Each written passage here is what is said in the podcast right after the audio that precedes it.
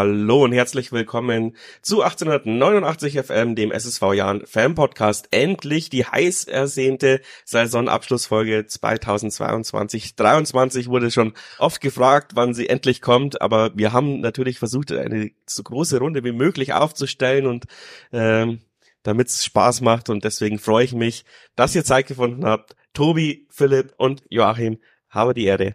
Servus. Servus. Servus. Ist übrigens die 46. Folge in dieser Saison. Also auch wenn es sich vielleicht manchmal anfühlt, dass es äh, lange Podcast-Pausen gibt, ist es trotzdem mehr als einmal die Woche, wenn ich mich jetzt nicht recht täusche. Ähm, kann man kann man uns schon auch auf die Schulter klopfen, finde ich.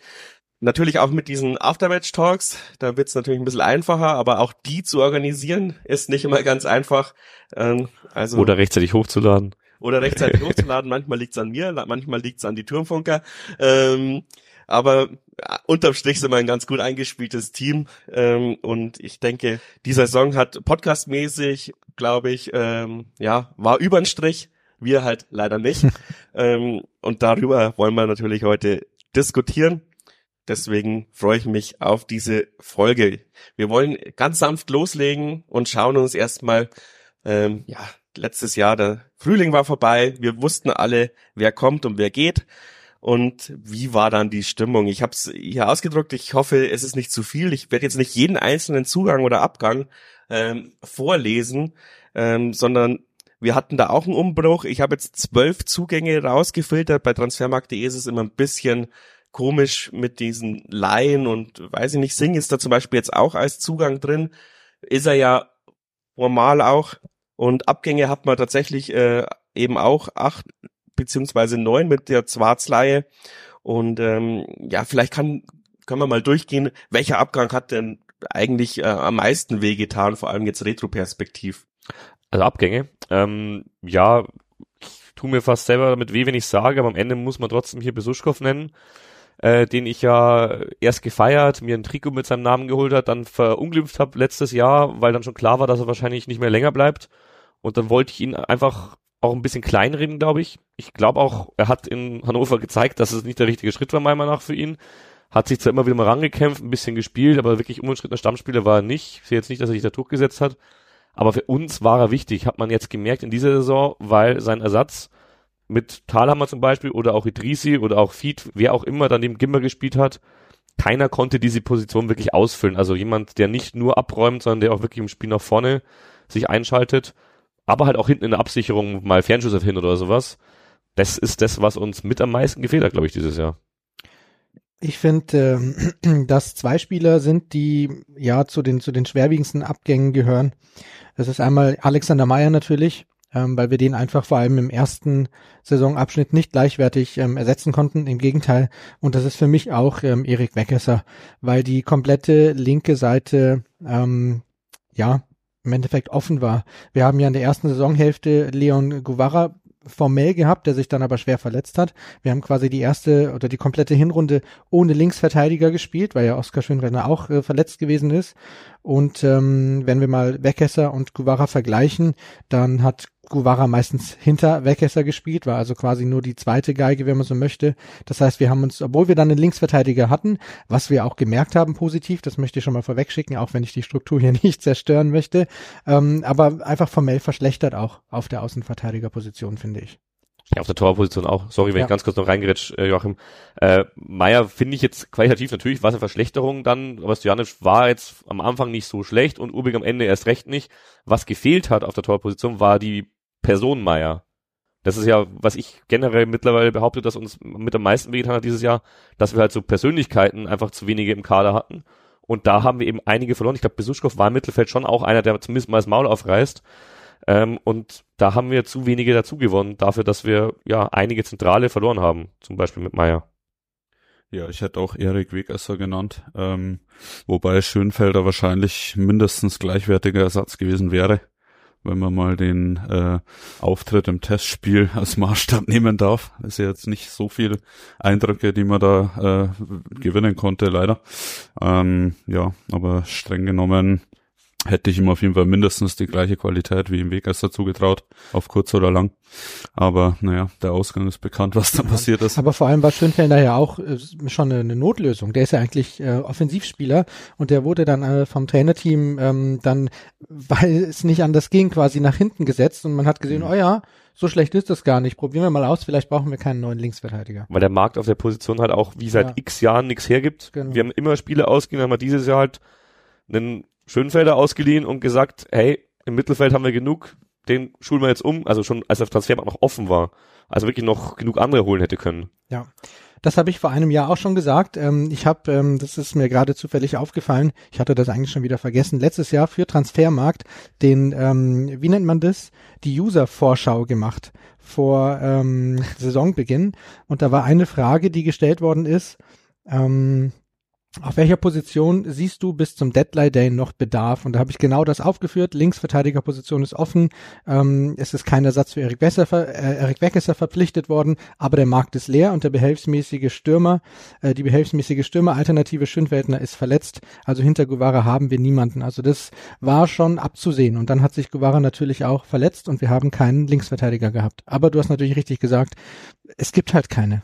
Ja, ich finde halt aber mittlerweile die Ausrede, es gibt keine, geht mir langsam am Sack, weil das hat äh, Werner über Stürmer auch gesagt, wir werden später darüber diskutieren. Und ich habe hab mich beim Norwich-Spiel so ein bisschen auch äh, mit Jonas Meyer angelegt, weil ich genau das auch gesagt habe, Alter, ihr könnt mich doch nicht verarschen, ey, kein Linksverteidiger da. Da war, glaube ich, äh, da hat sich der Schönfelder gerade verletzt, ich weiß nicht, davor oder im Spiel selbst.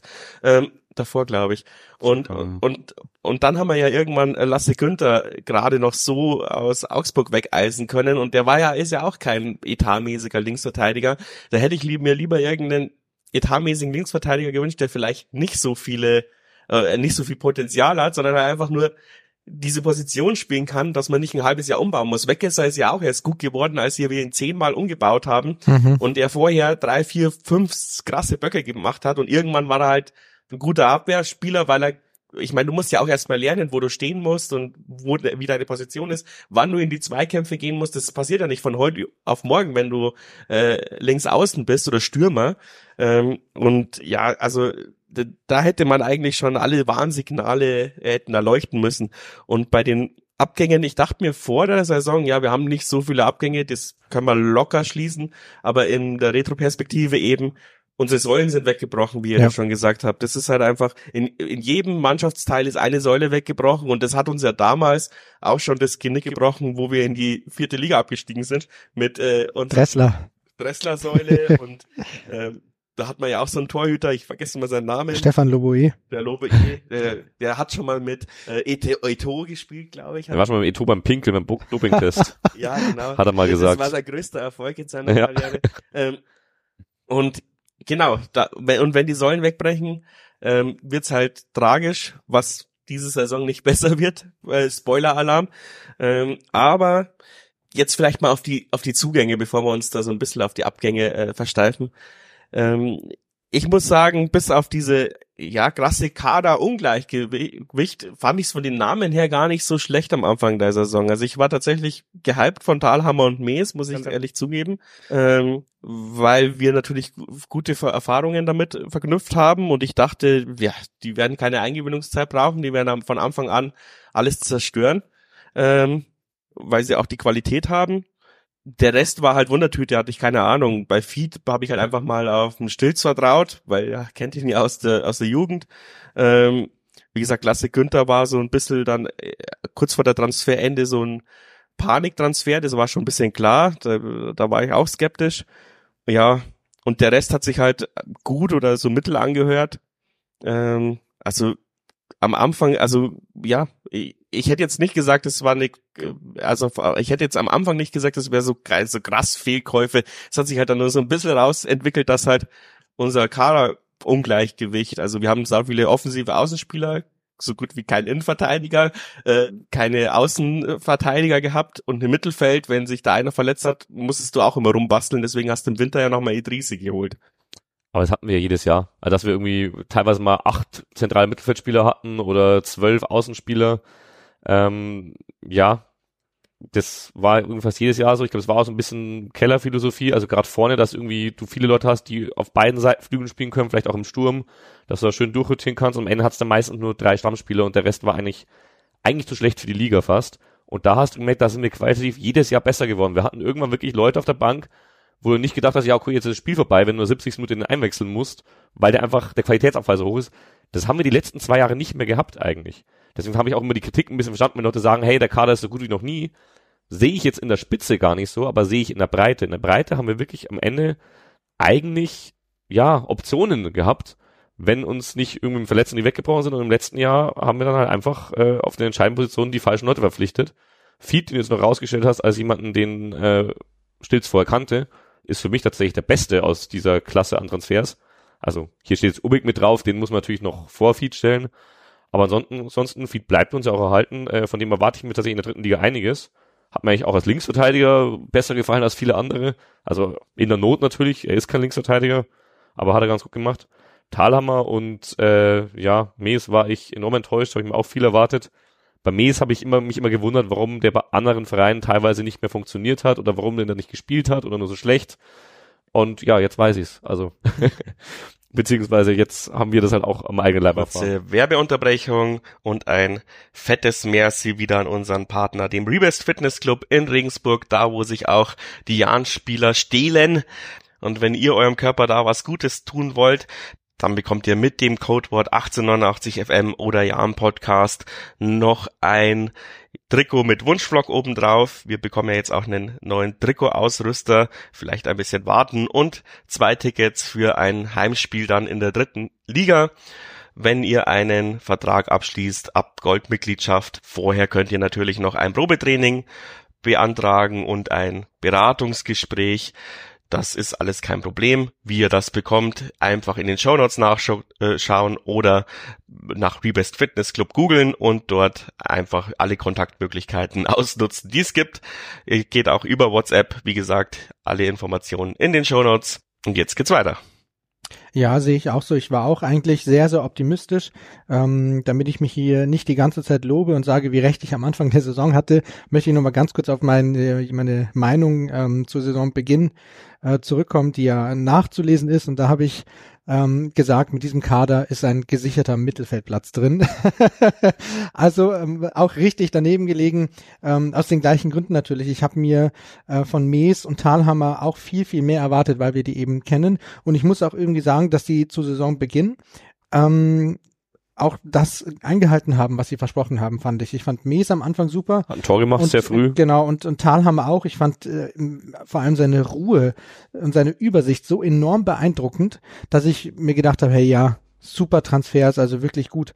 Und auch ähm, von, ähm, äh, sag schnell, äh, genau, Lasse Günther, als er dann gekommen ist, war ich zu Beginn auch relativ angetan. Er hat ja auch, glaube ich, dann relativ schnell gespielt und man hat richtig gesehen, was der drauf hat, was für ein Talent der ist. Magdeburg. Ist, auswärts in Magdeburg Das- ist mir aufgefallen, sein, da ja. war er noch nicht lang da, glaube ich. Naja, dann also Oder? am krassesten war, fand ich, sorry, wenn wir schon dabei sind, ähm, beim beim Sieg gegen den gegen Kaiserslautern, da hat er die linke Seite völlig zerstört. Genau, ja. Da hat er, da hat er glaube Ja. ich zwei zwei Torvorlagen gegeben. Weil er auch flanken und, kann. Und, hat, und, und hat die linke Seite äh, so äh, äh, schwindlig gespielt, wie Jatta ihn schwindlig gespielt. genau, ja. Das war halt auch ein Spiel, da hast du keinen Linksverteidiger gebraucht, sondern eher einen Offensivmann. Also da kam von Lautern in die Richtung wenig. Ja. Und Wobei die Spiele, wo wir ja Flügelspieler hatten, die unsere Außenverteidiger auf die Probe stellen, gerade hinten raus, irgendwann merkst du das halt auch als Gegner in der Analyse. Da wurden wir halt richtig zerlegt eigentlich. Ja, ich war auch, wenn wir schon dabei sind, äh, also chronologisch, ich war auch völlig geblendet von diesem Kader im Norwich-Spiel. Das war wirklich ein unfassbar gutes Spiel. Also das waren ja viermal 30 Minuten und alle, äh, jeder Abschnitt war super und äh, auch auch mit den Auswechselspielern, selbst Weidinger war gut. Ähm, also ich war unfassbar geblendet von dieser Leistung gegen Norwich. Und ich meine, wir sind ja dann auch gut reingestartet. Ähm, vielleicht war es nicht geblendet, aber trotzdem Also ich ja, also ich, also da hätte ich gesagt, also da wäre ich bei Tobi Braun gewesen. Ne? Also klar, also wir haben mit dem Abstieg nichts zu tun, weil spielerisch sieht es gut aus. Genau. Und irgendwie hat sich dann auch so angefühlt, keine Ahnung, ähm, Dahlhammer bricht sich den Arm und dann ist er kacke. Also, keiner in dieser Mannschaft kann, glaube ich, mit Rückschlägen umgehen. glaube genau das ist der Punkt. Wir haben, wir hatten nicht die Qualität, mit Rückschlägen umzugehen in dieser Mannschaft. Also ich glaube, du kannst mit diesem Kader, der hat die Qualität, mit dem kannst du gesicherten Mittelfeldplatz erreichen, aber nicht, wenn du halt in der Saison irgendwann mal auf die Fresse bekommst.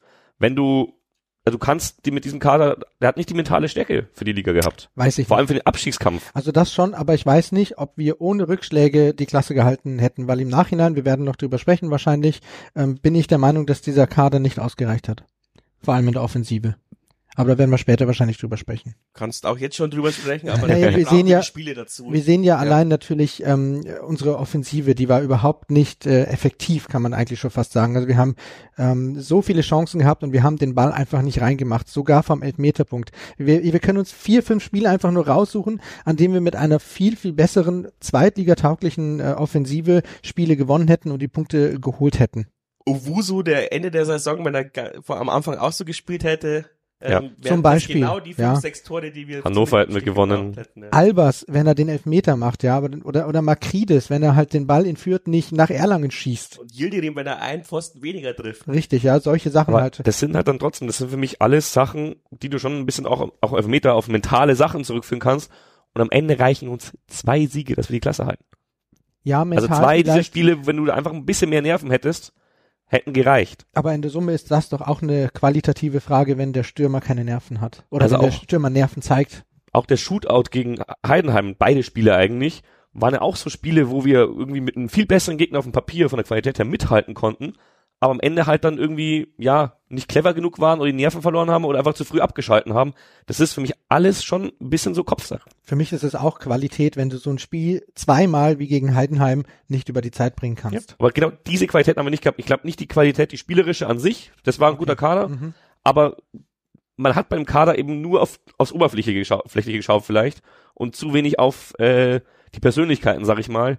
Und das war, was das Keller eigentlich sehr gut gemacht hat, die Jahre davor, mit den Persönlichkeiten. Dann schauen wir mal auf den, auf den Start. Ähm, bis August hat die Welt ja noch in Ordnung ausgesehen. Und ähm, ich meine, vielleicht kann man sagen, ja, der, der Sieg gegen Darmstadt ist halt obligatorisch am Anfang der Saison. Da überrumpeln wir sie jedes Jahr. Ähm, Bielefeld haben wir jetzt am Ende gesehen, war eigentlich maustot. Gegen die hätten wir auch das Rückspiel gewinnen müssen. Äh, Ja.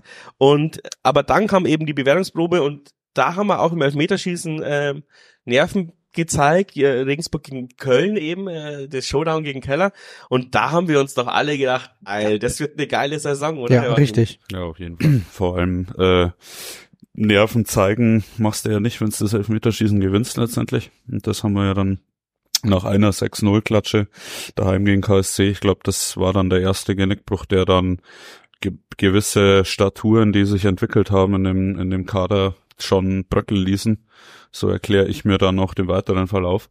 Auch wenn es immer wieder Spitzen gab, ähm, wo man dann eben unerwartet gewonnen hat, wie in Kiel, soweit ich mich richtig erinnere.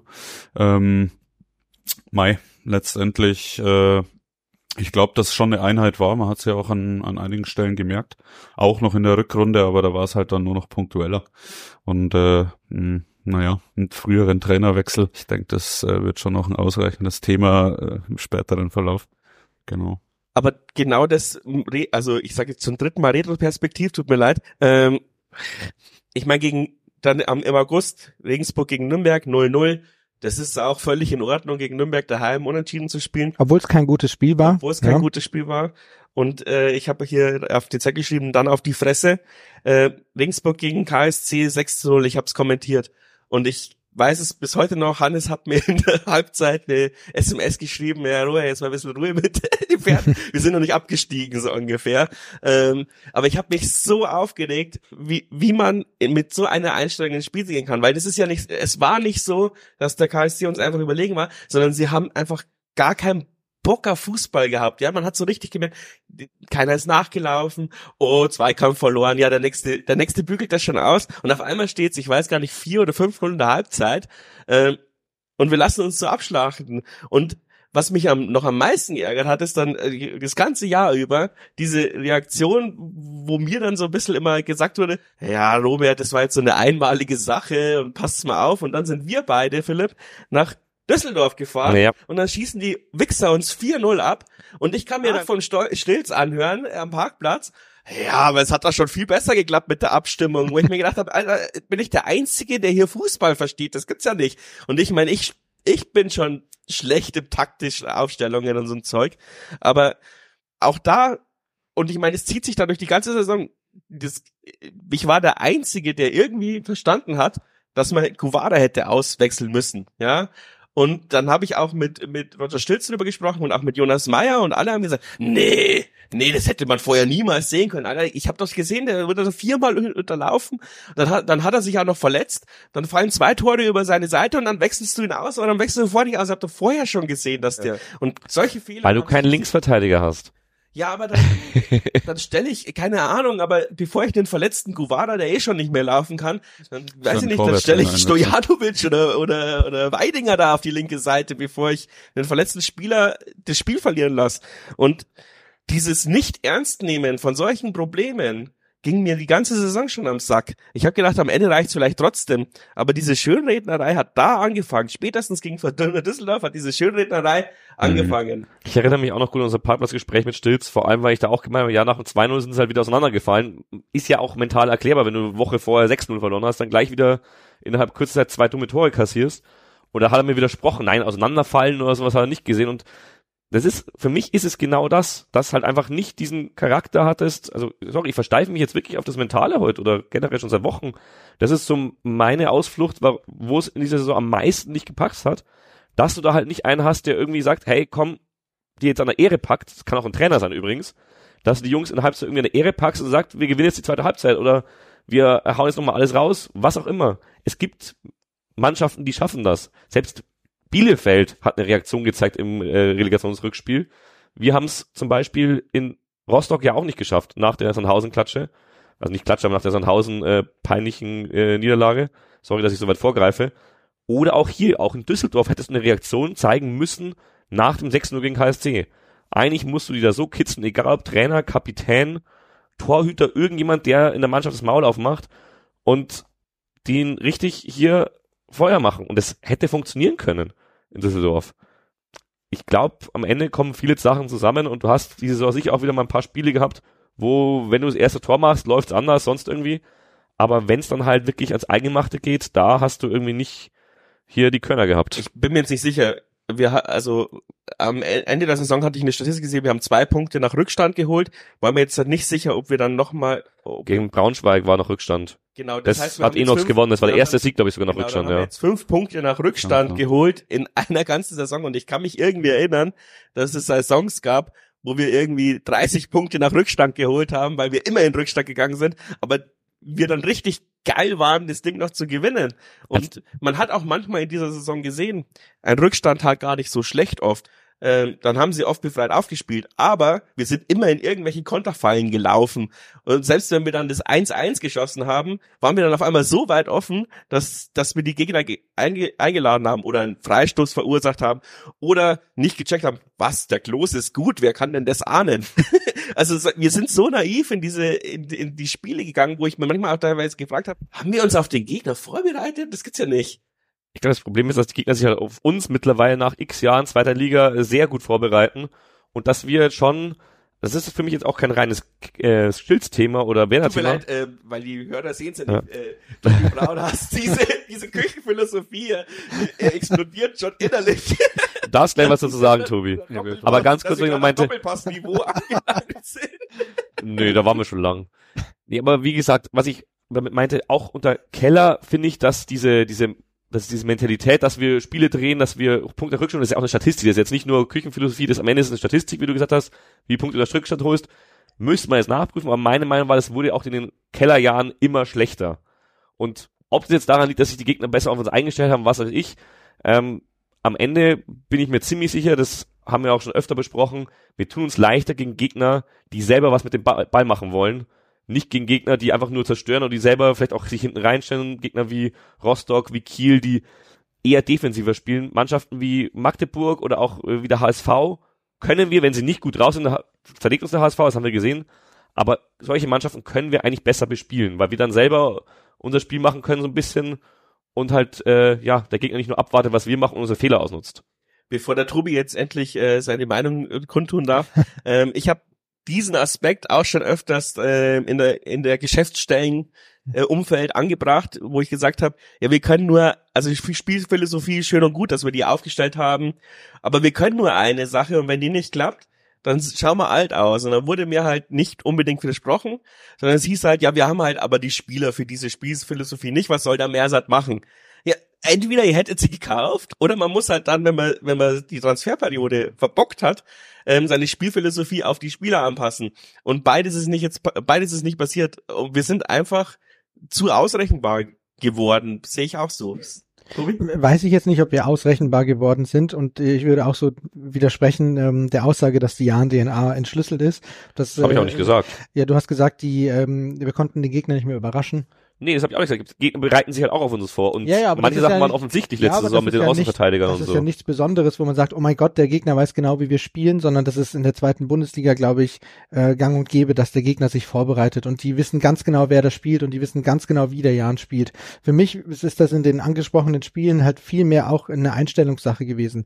Und wenn wir sagen so, ähm, wir, wir holen keine Punkte mehr oder wir spielen erst anders, wenn wir in Rückstand liegen, dann ist es vielleicht da auch einfach ähm, in die Richtung etwas ich weiß natürlich, dass es total falsch wäre, ja, jeden einzelnen Spieltag von Minute eins bis 90 Vollgas zu gehen, weil du halt dann ins offene Messer läufst, ja, also dieses absolute risikoreiche Spiel. Aber ich hätte mir schon auch, auch in dieser Saisonphase das ein oder andere Mal einfach mehr Engagement von außen gewünscht. Ich weiß jetzt allerdings natürlich nicht, ob das jetzt taktisch vorgegeben war vom Trainerteam, dass man sagt, okay, ruhig von Anfang an, ja, wir spielen unser Spiel, wir müssen jetzt nicht von Anfang an 100 Prozent geben oder ob das in der Summe vielleicht irgendwie doch eine Einstellungsgeschichte gewesen ist. Dass die Mannschaft motiviert und mit, mit Feuer spielen kann, haben wir gesehen in dieser Saison. Also die Frage ist, warum nicht in jedem Spiel?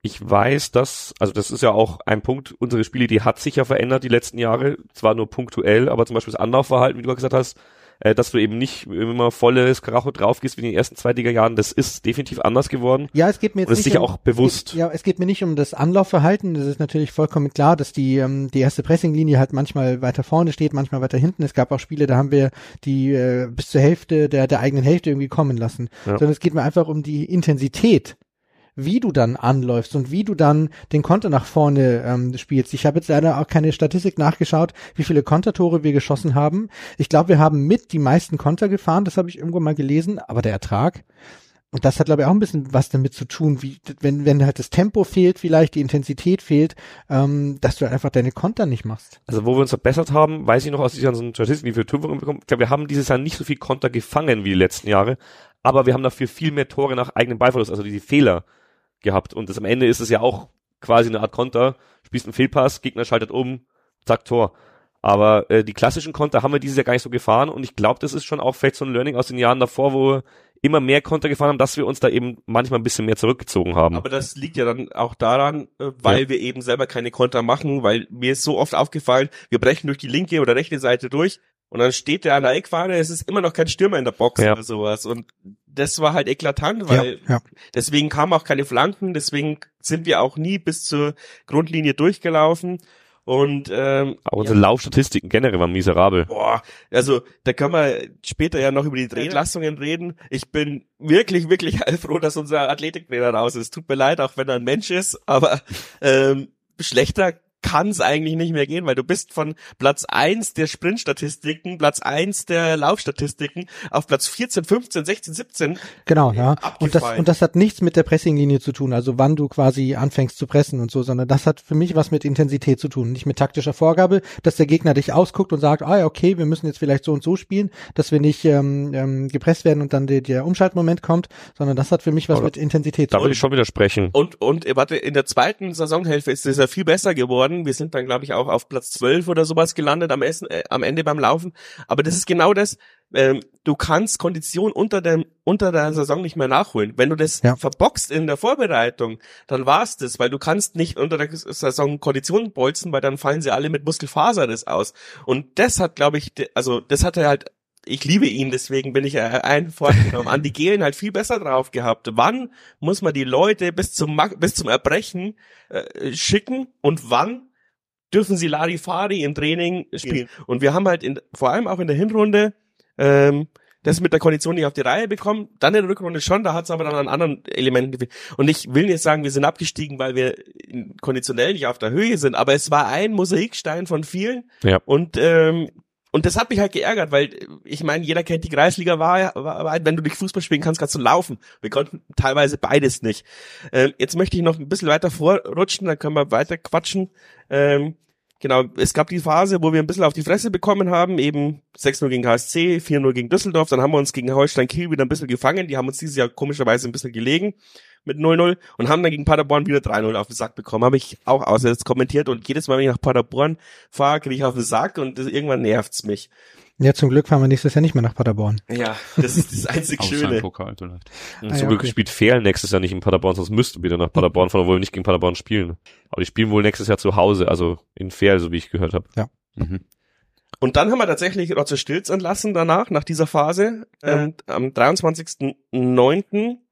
Ähm, kurz vor dem Sieg nach St. Äh, gegen St. Pauli, da sind wir dann auf Platz 11 wieder hochgerutscht. Also auch ein bisschen, ähm, also von der Tabellenplatzierung hätte man Stilz nicht entlassen müssen, aber das lag halt natürlich zu 99,9 Prozent an der Geschichte mit äh, Sabrit Singh. Und ähm, ja, vermutlich auch an anderen Geschichten, wo sie dann wirklich gemerkt haben, vielleicht arbeitet er doch nicht so, wie wir wollen. ähm, aber lustigerweise immer, wenn wir solche Signale aussenden, ging es dann kurz mal wieder gut. Äh, dann haben wir gegen St. Pauli gewonnen. Magdeburg war halt bitter, weil da saßen wir alle da und haben gesagt, wenn du nicht absteigen willst, musst gegen Magdeburg gewinnen.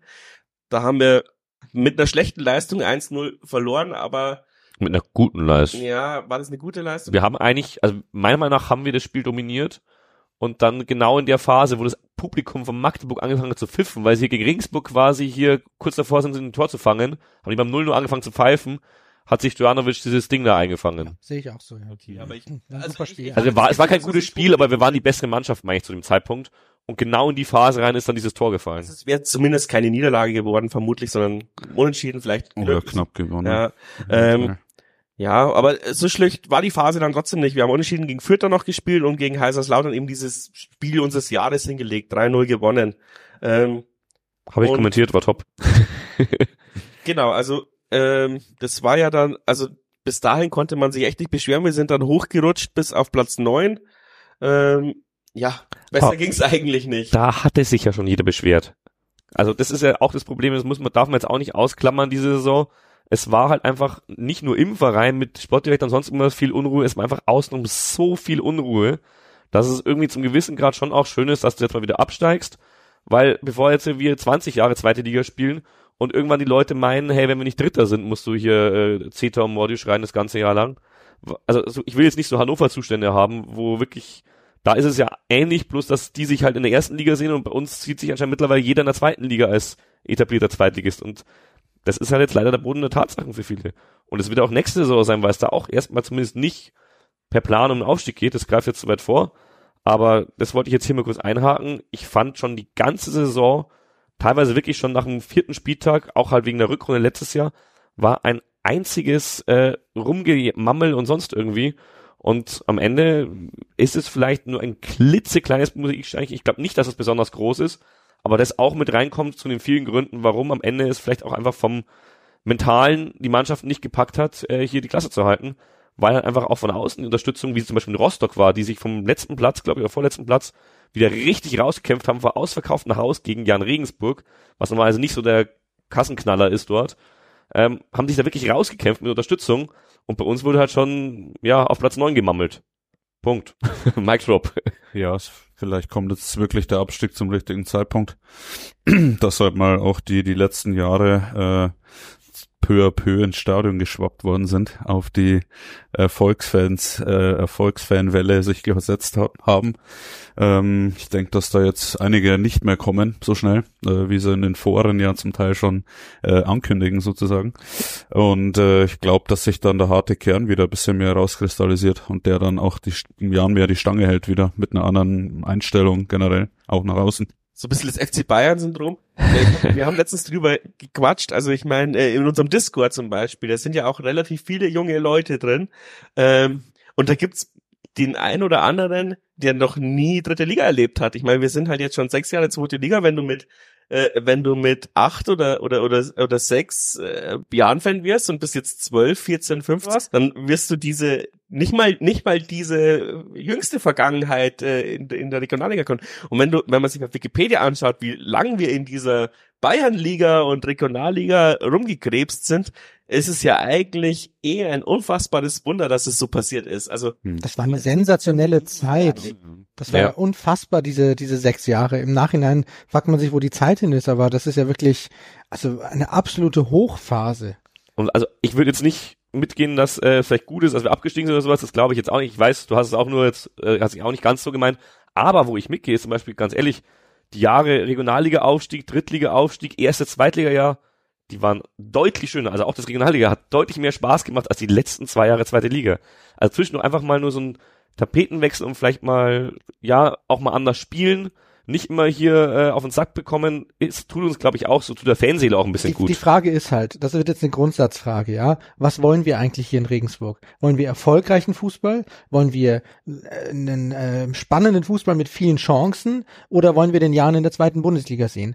Wir dürfen nicht ähm, davon ausgehen, dass das, was jetzt in den ersten so zwei, drei Jahren passiert ist, wo wir Fünfter geworden sind, ja, Ja. wo wir am Ende fast sogar noch Vierter geworden wären, Unter wem? Können vielleicht andere du diskutieren, ja, aber das ist ja nicht die Normalität, sondern als Jan Regensburg und ja, ich weiß, wo wir herkommen und so, und das will keiner hören, aber das ist halt die Realität, ist halt der Abstiegskampf der zweiten Bundesliga eigentlich das, wo wir hingehören. Das ist es halt einfach. Und wenn ich keinen Bock drauf habe, ähm, Spiele zu verlieren, dann habe ich auch als Jan Regensburg-Fan keinen Bock auf die zweite Bundesliga. Ich kann mich noch an die, an, an die Saison 2012-13 zum Beispiel erinnern, ja. Ähm, das war auch schrecklich, aber ich habe genau das auch erwartet für unsere erste Zweitligasaison und habe trotzdem voll Bock drauf gehabt, obwohl ich wusste, nächstes Jahr kriegen wir nur auf den Sack. Und da müssen wir uns halt einfach dann oder jeder für sich fragen, was was will man eigentlich hier? die Leute, also die Leute, die nicht hier hocken, also ich lade ja, versuche ja gerne auch mal jemanden einzuladen, der nicht immer komplett unsere Meinung ist, ähm, wollen ehrlich gesagt, glaube ich, sowas wie ein Sandhausen bei uns haben. Und dann sieht man ja, Sandhausen hat aber den gleichen äh, Ertrag, ja. Aber, aber sie, sie würden sich trotzdem wünschen, dass wir 90 Prozent unseres Etats äh, in den Kader stecken. Allem, die waren jetzt dreimal so lang oder so in der zweiten Liga wie wir und haben, sind null weitergekommen. Ja, vor Oder haben sie zweimal so lang, jedes also- Jahr, Sogar noch ein beschisseneres Stadion als genau, ja. und die haben jedes Jahr gegen den Abstieg gespielt. Also was ist denn da besser? Und ja, jetzt haben sie auch wieder einen äh, vermeintlich besseren Kader, zumindest nach zwei Wochen. Also werden sie wahrscheinlich auch am Ende haben, weil Ruben Hennings werden wir nicht verpflichten. Oder sonst irgendjemand nach, nach dem Kaliber. Aber trotzdem, ich sehe nicht, dass die in zehn Jahren noch vor uns stehen, sag ich mal. Also insgesamt. Das sehe ich einfach nicht. Glaube ich nicht. Ich glaube, langfristig wird die das jetzt einholen. Weiß ich nicht, aber Als Ja. jemand, der beim Fußballmanager nur das Stadionumfeld au ausbaut, finde ich unseren Weg natürlich auch am besten. immer die Kirche bauen, immer die Kirche bauen. Kirche und die und die Kioske habe ich immer beim Fußballmanager Hedwig, der ist schon ganz, ganz alt. Den gab's n- noch auf Diskette und den konnte man nicht speichern. Da musste ich ja das ganze Wochenende als Kind durchspielen, war super. Ähm, da, da mir oft vorgeworfen wird, dass unsere Sendung nicht sehr strukturiert ist, geht jetzt strukturiert weiter. Dann kam das Pokaldesaster.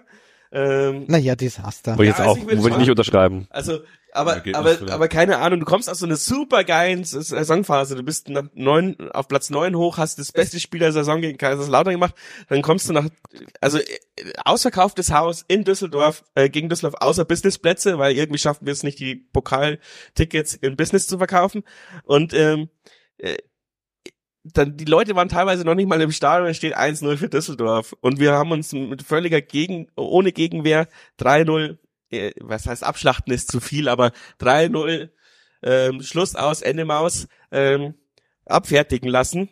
Und haben dann aber tatsächlich noch den, ähm, obli äh, den, den, den, ja, den wichtigen Sieg gegen Sandhausen eingefahren. Aber dann ging es halt ab. Äh, wieder 3-0 gegen Rostock, 3-0, äh, 3-1 gegen Hamburg verloren, gegen Braunschweig 1-1, geht gerade noch so. Und dann dieses unfassbare Heidenheim-Spiel, wo ich auch kommentiert habe. Äh, also das war für mich so ein bisschen, also für mich war es dieser Köln-Moment. Ich habe es ja damals auch im Podcast gesagt, wo jeder gesagt hat, das stimmt nicht, bla bla bla. Aber für mich war es der Köln-Moment und im End, am Ende hatte ich dann doch recht, weil ich auch so Spieler wie Nachreiner zum Bus gehen hab sehen Und der war gebrochen. Der war Ja, da gebrochen. ja. Nach dem Heidenheim-Spiel war der Bastel gebrochen. Und wenn der Bastel Das gebrochen ist, verstehe ich nicht. bin ich auch gebrochen. Ich, ich habe das genauso gespürt. Du kannst ja gleich mal erzählen, was du da ähm, Ja. äh, empfindest oder empfunden hast. Aber ich stand nach diesem 4 zu 5 im Block und habe die Mannschaft angesehen und habe mir gedacht, das tut weh. Weil wir jetzt diese ewig lange ähm, äh, Winterpause da hatten, wegen dieser unsäglichen WM. Dann hatten wir davor, ähm, was waren das jetzt? Ähm, eins, zwei, drei, vier, fünf, sechs Spiele mit nur einem Sieg. Und wir standen schon so ein bisschen mit dem Rücken zur Wand, ja. Und die Stimmung war halt auch nicht super, weil halt jeder vorgerechnet hat, ja, in den letzten anderthalb Jahren bloß drei Siege oder so gefühlt kamen ja da und da war auch die Stimmung gegen den Trainer schon da. Und ähm, wenn man dann den äh, Spielplan anschaut, was dann im neuen Jahr drankommt, dann war halt das nächste Mal halt Darmstadt, die äh, seitdem 16 Spiele ähm, nicht mehr verfolgt haben und das war das zweite Spiel, ich weiß es gerade gar nicht mehr, äh, Bielefeld ähm, und dann ähm, Nürnberg, also richtig wichtige Spiele. Und es war halt auch klar, mit dieser weiteren Niederlage gehst du in die Winterpause mit so und so viel Spielen ohne Sieg. Das war so ein fetter Nackenklatscher, den wir eh nicht vertragen. Dann hast du im ersten Spiel gleich Darmstadt, wo du wahrscheinlich auch verlierst. Und dann hast du diese wichtigen Spiele. Also ich habe mir schon gedacht, diese Niederlage, die war jetzt richtig, richtig schlecht für den weiteren Saisonverlauf. Also das habe ich auch der Mannschaft angesehen, dass Ja, die das gecheckt haben. da bin ich der Meinung, da hat's halt dann ein Trainer, ein Sportdirektor, wer auch immer versäumt, da das Positive rauszuholen, weil ich stand am Gästeblock und hab mir gedacht, ah, fuck. Also klar, du hast dich richtig gedacht, dass du es noch verloren hast, aber die haben sich da einen Rausch gespielt eigentlich vorher. Du hast eigentlich, du hättest das Ding 4-3 gewinnen können. Also das war wirklich, also, und halt gegen damals schon ein richtig furioses Heidenheim. Hat ja da schon das 2-0 wieder, also die, die 2-0 Abstand wieder auf dem Fuß gehabt. Also du hättest da meiner Meinung nach noch, noch in der Kabine, bevor du den Bus steigst, hättest du die, hättest da sowas von äh, das Positive rausziehen können, dass die alle mit Lächeln im Gesicht im Bus einsteigen. Also das, das kann ich nicht verstehen, da bin ich vielleicht auch zu wenig, zu weit mittlerweile schon weg davon, selber Fußball gespielt zu haben, ist halt jetzt auch ein paar Jahre her und ein paar Knieoperationen, aber und gut war es damals auch nicht, aber hat dich nicht, hat dir nicht Mersat das Kreuzband gerissen in meiner nee, es war unser Pressesprecher mehr oder weniger. Meersab war glaube ich auch mit am Platz oder es war Mit Woche Perücke, vorher. Mit einer Perücke. damals noch als Co-Trainer war der auch im Geschäftsstellen mal dabei, ja. Nee. Ähm, genau, aber wie gesagt, also ich war da eigentlich gar nicht mal so pessimistisch nach dem Spiel, dass uns jetzt einen richtigen Nackenschlag gibt, aber ich, am Ende muss man euch recht geben, weil wenn du dir jetzt hier diesen schönen Graphen anschaust, unserer Saison, ich meine, es geht dem HSV los, dieser Absturz, aber das sind dann drei Spiele, wo wir ungefähr zehn Plätze einbüßen dann. Was er auch wieder spricht, für spricht, wie, wie eng die Tabelle zu diesem Zeitpunkt war. Also eigentlich die komplette, ja, Dreiviertel der Rückrunde dann, war es ja wirklich so scheiß eng, dass du dachtest, ja, wir können noch Zehnter werden dieses Jahr. Also selbst wenn wir quasi nur drei Spiele gewinnen, können wir noch Zehnter werden gefühlt. Und irgendwann habe ich mich zur Aussage verleiten lassen, ja, wahrscheinlich reichen dieses Jahr 32 Punkte für den Klassenhalt. Ja, nee, haben sie nicht. Ja, leider wurden die anderen auch besser. Hinten raus haben die anderen dann gewonnen, ja. Ja, natürlich war auch der Spielplan scheiße, fand ich, weil wir haben die ersten zehn Spieltage quasi immer gegen Favoriten gespielt. Und es war mir damals schon klar, dass wenn du natürlich jetzt zehn Spieltage am Sack bekommst und dann so einen Knick hast in der in dem Selbstbewusstsein, dann kannst du nicht auf einmal gegen Braunschweig, Sandhausen, äh, Kaiserslautern äh, 15 Punkte in drei Spielen, äh, in fünf Spielen holen, ja. Ähm, aber dass wir so abkacken, war halt, also wie du schon sagst, also wir, die, wir sind ja von Platz neun tatsächlich komplett bis Platz 18 abgestürzt, bis wir dann endlich mal wieder einen Sieg eingefahren haben und dann sieb, äh, zwischen 17 und 16 rumgekrebst sind, ja. Aber ich meine, wir sind halt wirklich so, so ein richtig krasser Börsenabsturz ist dieser Graf und ja, ich weiß es nicht. Vielleicht hättest du in Heidenheim, äh, hättest du dann tatsächlich in der Zurückrunde schon den, entweder das Signal neuer Trainer oder zwei neue geile Spieler. Aber irgendein Signal hätte es geben müssen, weil Signale haben ja immer funktioniert äh, in dieser Saison tatsächlich. Ja, also wenn man jetzt die Grafik anschaut, ähm, das Kiel-Spiel war ja schon mal ein Thema, äh, weil es ja geheißen hat, dass er, dass der Werner äh, angeblich gemeint hat, dass äh, wenn in Kiel nicht gewonnen wird, äh, dass er dann fliegt so ungefähr. Okay, wenn wir, wenn wir jetzt schon in der Rückrunde sind, dann würde ich mich jetzt gern verabschieden. Ähm, ich hatte eigentlich vor, bloß die Hinrunde mit zu besprechen, weil die Rückrunde zu hart für mich ist. also, ähm, wenn wir jetzt Heidenheim abgeschlossen haben, würde ich mich an dieser Stelle einfach ausklinken, ja. Ja, danke, dass du dir die Sehr Zeit gern. genommen hast. Viel Freude Nächstes noch. Mal mehr Zeit für die Auf jeden Fall. Ähm, Oder wir grillen mal wieder zusammen. Danke, Tobi. Gerne. Gut, ähm, Bis dann, Servus. Ciao. Genau, also ja, Ciao. Die Rückrunde, ich habe sie jetzt nicht mehr komplett hier drauf, aber wie du schon sagst, äh, ist das Gerücht gab's, auch wenn ich auch wenn äh, gestern äh, mehrere Aussagen aus der Geschäftsstelle, wo ich den Koffer abgeholt habe, hieß Schwachsinn, das gab's nicht. Okay. Aber ähm, ja, ähm, die Aussagen muss man natürlich auch einordnen, weil natürlich ich denke schon, dass sich ein äh, Tobi Werner Gedanken drüber gemacht hat Hm. und ähm, auch wenn er bei mir im Podcast äh, cool, ge also was heißt äh, cool, aber das alles abgebügelt hat, ähm, hat er mir damals schon so ein bisschen den, den, den Eindruck vermittelt äh, im Aufgespräch, dass er sich schon drüber Gedanken gemacht hat. Aber ähm, ja, also ja, ich meine, dieses Kiel, dieser Kielsieg war ja der größte Duselsieg aller Zeiten. Wenn es wirklich so gewesen wäre, ähm, dass, dass dort die Entscheidung gefallen wäre, hätte man da verloren, würde ich jetzt im Nachhinein auch sagen, hätte man lieber mal verloren gegen Kiel. Ja, wobei ich halt auch solche Spiele wie gegen Kiel hatten wir zu wenig dieses Jahr. Die hatten wir eigentlich jedes Jahr, dass wir so Spiele haben, wo wir vielleicht nicht die beste Mannschaft sind auf dem Platz, aber halt einfach mal im entscheidenden Moment das Tor machen. Und das habe ich vorhin auch so ein bisschen vergessen. Also ich meine, ja, ist vielleicht auch mal schön, nicht jeder, jedes auf die Fresse zu bekommen.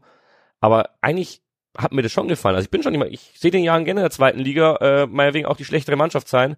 Wenn wir dann halt eklig sind, äh, hier die Mentalität auf den Platz bringen und am Ende im richtigen Moment das Tor machen und gegen HSV gewinnen. Und wenn es nur 1-0 ist und nicht 4-0, passt mir völlig. Ich brauche hier keinen Hurra-Fußball, also lieber eine Liga weiter unten und Hurra-Fußball würde ich gar nicht unterschreiben. Aber Abschießkampf dieses Jahr war halt nochmal was ganz anderes und wir haben eben diese Momente wie in Kiel viel zu selten gehabt, dass wir mal vielleicht auch einen dreckigen Punkt holen, weil wir haben ganz ehrlich, die Gegner haben viele dreckige Punkte gegen uns geholt. Aber das sind die einzigen drei, an die ich mich erinnere, wo wir geholt haben. Also vielleicht waren es noch ein, zwei Spiele mehr, aber es war einfach, die Waage war da nicht ausgeglichen, was dieses, ähm, ja, hey, wir klauen heute die Punkte betrifft. Jo Joachim, du warst ja zumindest in unserer internen Gruppe immer der größte Merser-Kritiker. War, welchen Zeitpunkt hättest du ihn als Sportdirektor rausgeschmissen? Er ist Trainer. Als Sport, wenn er Ach Sportdirektor so, wäre. ja, okay. Wann, wann hätte er den Schlussstrick gezogen, wenn er natürlich auch das Okay vom Hans gehabt hätte? Ähm, wenn man jetzt die Grafik als kleine Stütze nimmt, äh, also sinnvoll wäre es für mich gewesen, wenn man dann auf dem Relegationsplatz kommt, äh, sollte man, sollten ja die Alarmglocken spätestens dann mal schrillen. Ähm, dass man jetzt bei St. Pauli äh, nicht gewinnt, die da acht, neun Siege in Folge hatten, das war eigentlich absehbar. Aber Da waren wir wirklich auf der Siegerstraße zeitweise. hm, Also das war ein Riesenspiel. Wenn du da einen Punkt holst oder drei, dann wäre die Trainerfrage wahrscheinlich schnell äh, wieder mal ein bisschen weggedriftet. Aber ich glaube, Magdeburg ähm, als Aufsteiger, dass du da nicht gewinnst, man hast du unentschieden gespielt. Wenn du das verlierst, dann hätte ich mir vorstellen können, dann wäre es vielleicht der Zeitpunkt gewesen. Ähm, aber irgendwo da hätte es ja gepasst, weil dann hätte der Enox noch zwei, drei Spiele mehr gehabt, äh, um eben reinzukommen und dann hätte ich ihm auf jeden Fall zugetraut, wenn man sieht, was für Reaktion dann in Braunschweig kam, obwohl da schon die Lampen fast ausgegangen sind. Ähm, ja, also ich würde da Ja, schade, dass der Tobi jetzt schon weg ist, weil er hat mir immer widersprochen.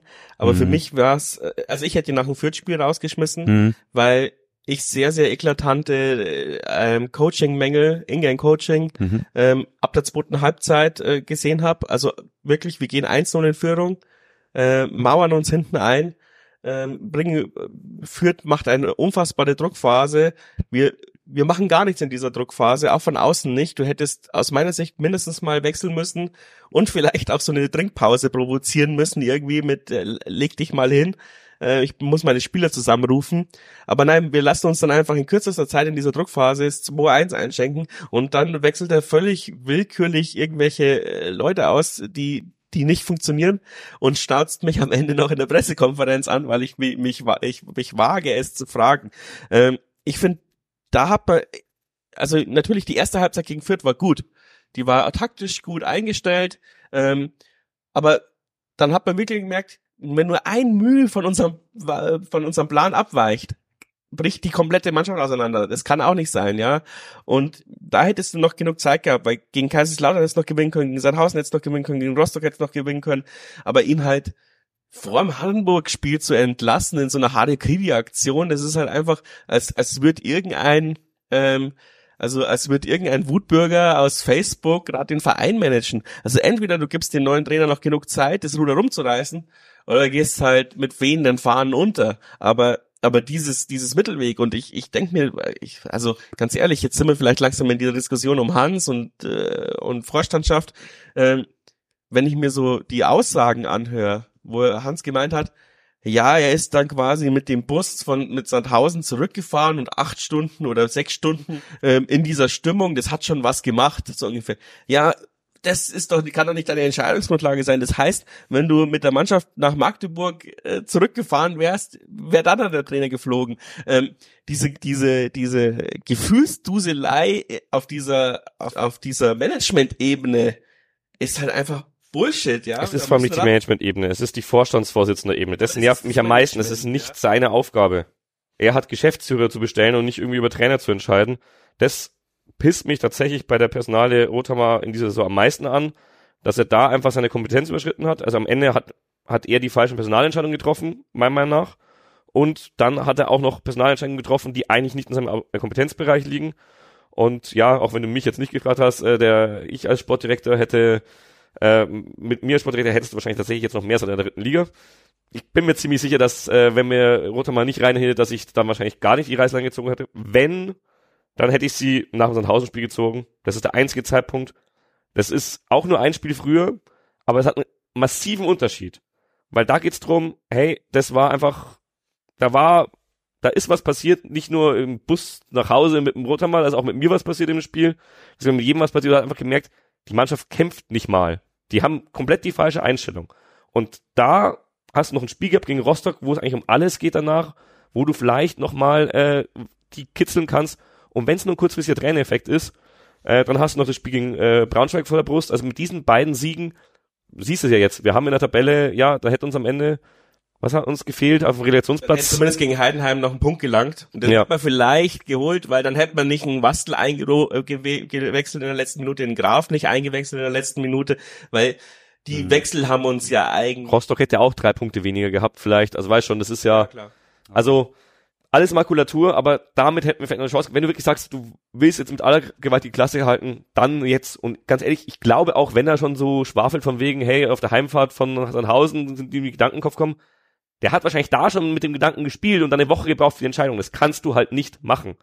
Wenn du in der Saison, gerade wenn du so lange zum Trainer hältst, sonst irgendwie, äh, wenn du in der Saison den Trainer rausschmeißen willst, also wenn du das zumindest im Hinterkopf hast, dann musst du den Plan haben oder wirklich sofort handeln und dann wirklich äh, eigentlich nach dem Spiel oder spätestens am Montag nach dem Spiel hier rumtelefonieren und am Dienstag einen neuen Trainer da haben. Hattest du ja eh schon. Ganz ehrlich, ich bin nach wie vor überzeugt, dass diese Werner äh, Geschichte mit Mersat Kiel, was auch immer, dass da schon was dran ist, so im Groben. Bin bitte auch überzeugt, dass es bewusst von einer Einzelperson lanciert wurde, ich weiß nicht wem.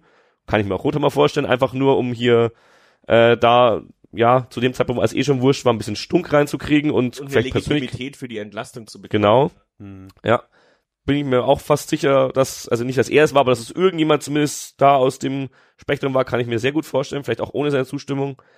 Aber ähm, wo ich wirklich, äh, ja, jetzt habe ich den Faden verloren. ja, wo ich auf jeden Fall überzeugt bin, ist, dass äh, nach dem Rostock-Spiel eigentlich der falsche Zeitpunkt war. Ja, das war ganz klar. Also ich meine, wie du schon sagst, wenn er die, Entscheidung gegen äh, in, in, in Sandhausen trifft, dann muss er es natürlich gleich machen. Und äh, auch diese Enox-Einstellung äh, war halt auch witzig, ja. Wir verlieren gegen Hansa Rostock und dann wird am Sonntag Nacht Enox angerufen, er soll bitte Montag in der Früh nach Regensburg kommen. Das meinte ich. Ich glaube, das meinte ich mit der äh, Kiel-Geschichte, mit der äh, Werner-Geschichte ich glaube tatsächlich, dass da vielleicht schon mal Kontakt da war oder dass der zumindest schon auf Kurzwohl war, der, der Enox so ungefähr. Überhaupt nicht, ne? Ich habe das äh, gestern so ein bisschen rekonstruiert. Ähm, die haben ihn Sonntagnachts angerufen nach nach äh, nach Rostock. Vielleicht gab es diese Liste vorher. genau, also irgendwie war der Name auf jeden Fall schon da. Ich glaube nicht, dass die wirklich innerhalb von. Es gibt wohl eine Trainerliste ja. äh, in der Geschäftsstelle. Es sagt ja auch jeder Geschäftsführer heutzutage in einem Interview, ja, wie wir Spieler scouten, scouten wir auch Trainer. Ich weiß nicht, wer das letzte hat, als er einen Trainer vorgestellt hat, aber irgendwer hat das letzte erzählt. Äh, wie wir Spieler scouten, scouten wir auch Trainer und da hat sich als Möglichkeit geboten, da haben wir den halt geholt so ungefähr, bla bla bla. Nee, ich glaube, bei uns hat man schon geschaut, wer ist vertraglos und wer würde zu uns passen und dann ja. sind halt zwei, drei rauskristallisiert und dann hat man halt den erstbest, also den den, der sich am besten anhört, genommen. Der ist dann in der Früh am Montag nach Regensburg gefahren. Dann haben sie sich alle überzeugt von ihm gezeigt, haben abends den Vertrag abgeschlossen. äh, am, nee, am Dienstag abends dann den Vertrag abgeschlossen, am Mittwoch ist er dann vorgestellt worden, musste sofort das Training leiten. Ähm, äh, das also ich fand es auch sehr unprofessionell. Also ich hätte mich auch ähm, zumindest als Sportdirektor oder als Aufsichtsratsvorsitzender, wenn ich jetzt sage, ich ich kümmere mich jetzt um den Trainer, hätte ich mich schon zwei Wochen vorher drum gekümmert oder schon viel länger. Ja, dass dann schnell geht in dem Business ist klar. Wie gesagt, du beschäftigst dich ja intern damit und dann, du hast ja nicht Zeit, dann noch drei Wochen lang äh, irgendwie dem bei, bei Arbeit zuzuschauen oder sonst oder keine Ahnung zu stalken irgendwie seine vorherigen Arbeitgeber anzurufen. Ich glaube, ein bisschen was machst du schon, aber dass es dann schnell geht, das ist, glaube ich, ganz normal im Business, gerade wenn du halt einen Feuerwehrmann suchst. Aber wie gesagt, diese Entscheidung hätte eine Woche früher passieren müssen. Also mindestens. mindestens. Ja. Und ähm, ich gehe halt nicht mit, dass wenn wir auf dem Relegationsrutschenplatz nutzen, also erstmal nach sechs Jahren zweite Liga oder sowas, dass man dann einen Trainer rauswerfen muss. Klar, da kommen sicher viele Bausteine zusammen, äh, dass man zu dem Schluss kommt. Aber das ist einfach nach wie vor nicht meine Überzeugung.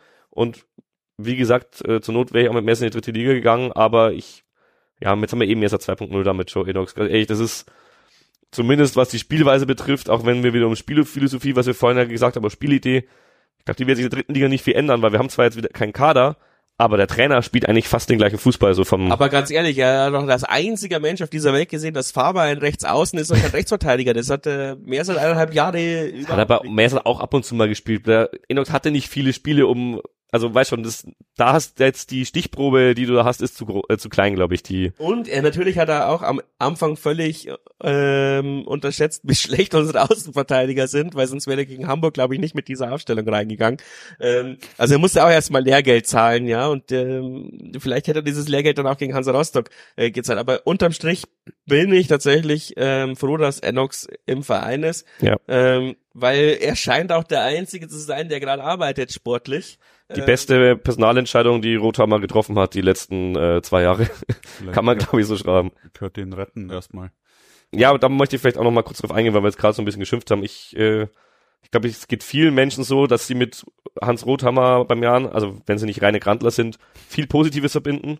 Ich würde jetzt nicht allein verantwortlich machen für irgendwie alle Kellerjahre, sonst ist es auch totaler Quatsch aber er hat wirklich äh, vor allem mit seiner Ruhe auch an Personen festzuhalten, auch an Keller festzuhalten, vor allem damals ähm, äh, in der Abstiegszeit, hat er uns, glaube ich, schon viel gebracht. Er hat auch sich teilweise auch vor Fan, Fans gestellt, mehr oder weniger, oder hier den Schulterschluss gesucht, weil der war nie unumstritten in Fankreisen, also wirklich nie. Der war eigentlich immer, weil er halt einfach so eine Type ist, sag ich mal, so dieser Typ, der sein Business am Golfplatz eintütet, das verträgt sich nicht mit der Fankurve, sage ich mal, grundsätzlich. Das ist eine grundsätzliche Antipathie. Aber man hat halt schon gemerkt, dass äh, er sich für den Jahren wirklich auch einsetzt, dass er für den Jahren auch ähm, Herzblut hat und hat auch eben sich da vor die Fans gestellt, nach der Geschichte entführt. Will jetzt nicht näher darauf eingehen. Aber er hat meiner Meinung nach letztes Jahr, also ich meine, ich weiß es sogar, hat er bei der Mitgliederversammlung gesagt, wenn er nicht seinen Aufsichtsrat bekommt, so wie ihn haben will, dann tritt er halt beim nächsten Mal nicht mehr an. Und da muss ich jetzt klar Stellung beziehen, muss er jetzt eigentlich Taten folgen lassen, weil die Wahl, das können wir jetzt krass auch, haben wir vorher mal kurz abgesprochen, dass wir auch wirklich jetzt nichts Falsches erzählen. Diese Wahl findet jetzt schon zum ja, 30.06. hört er auf, also wahrscheinlich zum 1.07. statt, wer unser neuer Vorstandsvorsitzender wird. Und da hat die Mitgliederversammlung nichts mitzureden, das wählt der Aufsichtsrat. Und so wie es gerade aussieht, was man gerade hört, möchte er jetzt auf einmal doch wieder antreten. Und du kannst nicht, meiner Meinung nach, in Profifußball schon viele falsche Entscheidungen in Folge treffen und äh, eigentlich schon einen Rücktritt angekündigt haben und dann sagen, hey komm, ich mache jetzt noch vier Jahre weiter oder sowas. Da würde ich halt jetzt auch an oberster Stelle die Konsequenzen ziehen. Da haben sich auch die Fanszene schon mit Spruchbänder positioniert, wäre das so, dass es halt nicht nur Bauernopfer sein sollen, mehr hat und Werner jetzt, um halt quasi eigene Verantwortung so ein bisschen rauszunehmen. Da finde ich jetzt schon, das ist meine persönliche Meinung, wirklich als Einzelperson, dass jetzt eigentlich Konsequenzen angebracht sind. Ich weiß nicht, wer es besser machen kann, ich weiß nicht, wer zur Wahl steht, wer sich da aufstellt. Wie gesagt, das haben ja auch nicht wir zu entscheiden, haben nicht die Mitglieder zu entscheiden, so ist unsere Satzung. Das macht der Aufsichtsrat. Die nächste Mitgliederversammlung ist erst im Herbst. Da kann man wieder neue Aufsichtsräte wählen, mindestens zwei stehen zur Wahl, soweit ich weiß. Aber da geht's jetzt schon um die Zukunft auch vom Jahren. Weil natürlich, das ist wie beim Geschäftsführer, da brauchst du auch wieder jemanden, der fähig ist. Das will ich jetzt nicht äh, klein.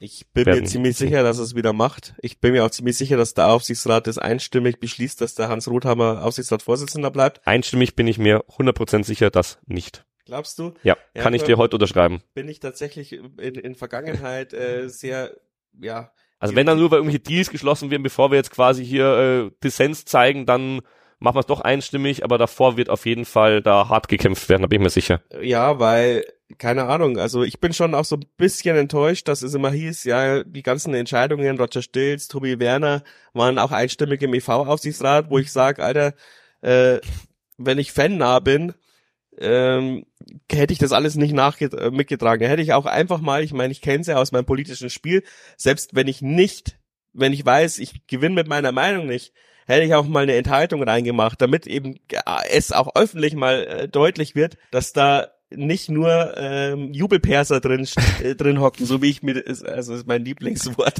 Das äh, Problem ist, du beschwerst dich halt im Nachgang, ja, nachdem du gemerkt hast, dass diese Personalentscheidung der, ein Fehler war.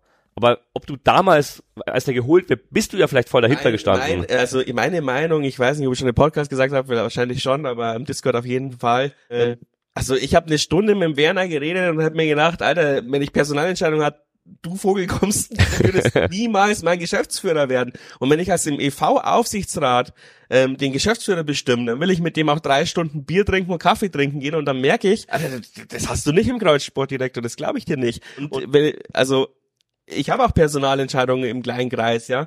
Äh, der würde bei mir, ich hätte ihn niemals eingestellt, nicht mal, äh, weiß ich nicht. Äh, als Putzfrau. Ja, Putzfrau. äh, ja, aber nicht mal, nicht mal als mein Backoffice, ja, weil es, der saß da drin, ist so ein kleiner Schulbub und, und war total schüchtern. Und ja, also ich, vielleicht ist er charakterlich schon in Ordnung Mensch. Ich meine, im Training ist er sofort zu mir hergekommen und hat Smalltalk mit mir gemacht. Also er ist menschlich schon in Ordnung und nicht überhaupt nicht abgehoben und so. Aber ähm, das ist ja kein auftretender Sportdirektor und ich glaube, die Bayer Lorzer Entscheidung, wenn wir jetzt kommen wir langsam Mhm. in diesen Dritt, ist genau das, wo sich der Rothammer jetzt auch gemerkt hat, scheiße, das ist alles über meiner Kompetenz. Ich hole jetzt jemanden Bayer Lorzer, den kenne ich. Ich ja, Bayer Lorzer, äh, ähm, ähm, wir haben jetzt, wir haben letztes Mal beim äh, Shisha-Rauchen den Witz gemacht. Als Rothammer hat so ein so so, so Boomer-mäßig so, so ein so ein Karteikartensystem an Telefon auf seinem Schreibtisch, wo er weiß, wo er anruft, also wo er dann so durchdingst, äh, wen er anruft. Ist wieder bei A angekommen, oder was? Und aber da sind halt nur so drei Karteikarten drin. Achim, die sind schon per Du. Ah, ja, die dritte Karteikarte war halt jetzt Bayer Lorzer und und ähm, äh, ich sag's jetzt mal, ich weiß nicht, es ist neun Jahre her diese legendäre Pressekonferenz. Ähm, wir haben jetzt nur noch einen Pfeil im Köcher äh, nach Hans, Ho äh, Hans Rothammer und diesen Pfeil hat er jetzt geschossen. Und wenn natürlich Bayer Lorzer dann auch nicht klappt, dann war es sein Genickbruch. Aber ich glaube, die Bayer Lorzer Entscheidung rettet ihn jetzt nochmal den Arsch, auch im Aufsichtsrat. Und ähm, Aber das ist ja auch schon wieder eine Entscheidung. Also da muss ich jetzt auch mal hier die ganze Euphorie von den, nenne ich jetzt auch mal Jule Perser, auch wenn du Aufsichtsräte gemeint hast. Ich meine jetzt halt hier die Leute im, äh, im Internet, die, die vor einem Jahr quasi schon, schon nach unserer Rückrunde letztes Jahr hier äh, Bayer Lorz als Trainer gefeuert haben, die sich jetzt alle einen drauf abwedeln, entschuldige die Wortwahl, äh, dass Bayer Lorz jetzt da ist, obwohl er nicht mal Trainer ist. Ich glaube, die Hälfte von denen hat das nicht mal begriffen. Ähm, dass er eigentlich, wenn alles gut läuft, nicht dem Trainer in die Aufstellung reinreden sollte. Hoffe ich, macht er auch nicht. Und dass er in diesem Job ein wirklich fucking Quereinsteiger ist. Der hat das in seinem Leben, soweit ich weiß, noch nie gemacht. Das kann funktionieren, klar. Du wirst jetzt keinen fertigen Keller bekommen. Der hat das vorher auch noch nie gemacht, bevor er bei uns war. Aber es ist schon wieder ein riesen Gamble, dass wir jetzt halt hier, äh, ja, jemanden umschulen. Wir beschulen jetzt wieder einen Stürmer zum In äh, Linksverteidiger um. Weißt du, wenig Linksverteidiger auf dem Markt gibt, bloß dass der Linksverteidiger in diesem Fall halt Sportdirektor ist. Also, boah, Ja, also- meine Herren. Die ganze Geschichte ist total kurios, ja, auch, dass wir wieder der einzige Verein sind, der, der es nicht schafft, ihn aus seinem scheiß Vertrag raus zu äh, eisen, damit er Vor allem für einen Monat. Also ganz ehrlich, ein Monatsgehalt wird ja jetzt wohl noch erschwinglich sein für uns. 60er hätten es wahrscheinlich hinbracht. Nee, die Der hat 60er sind daran gescheitert.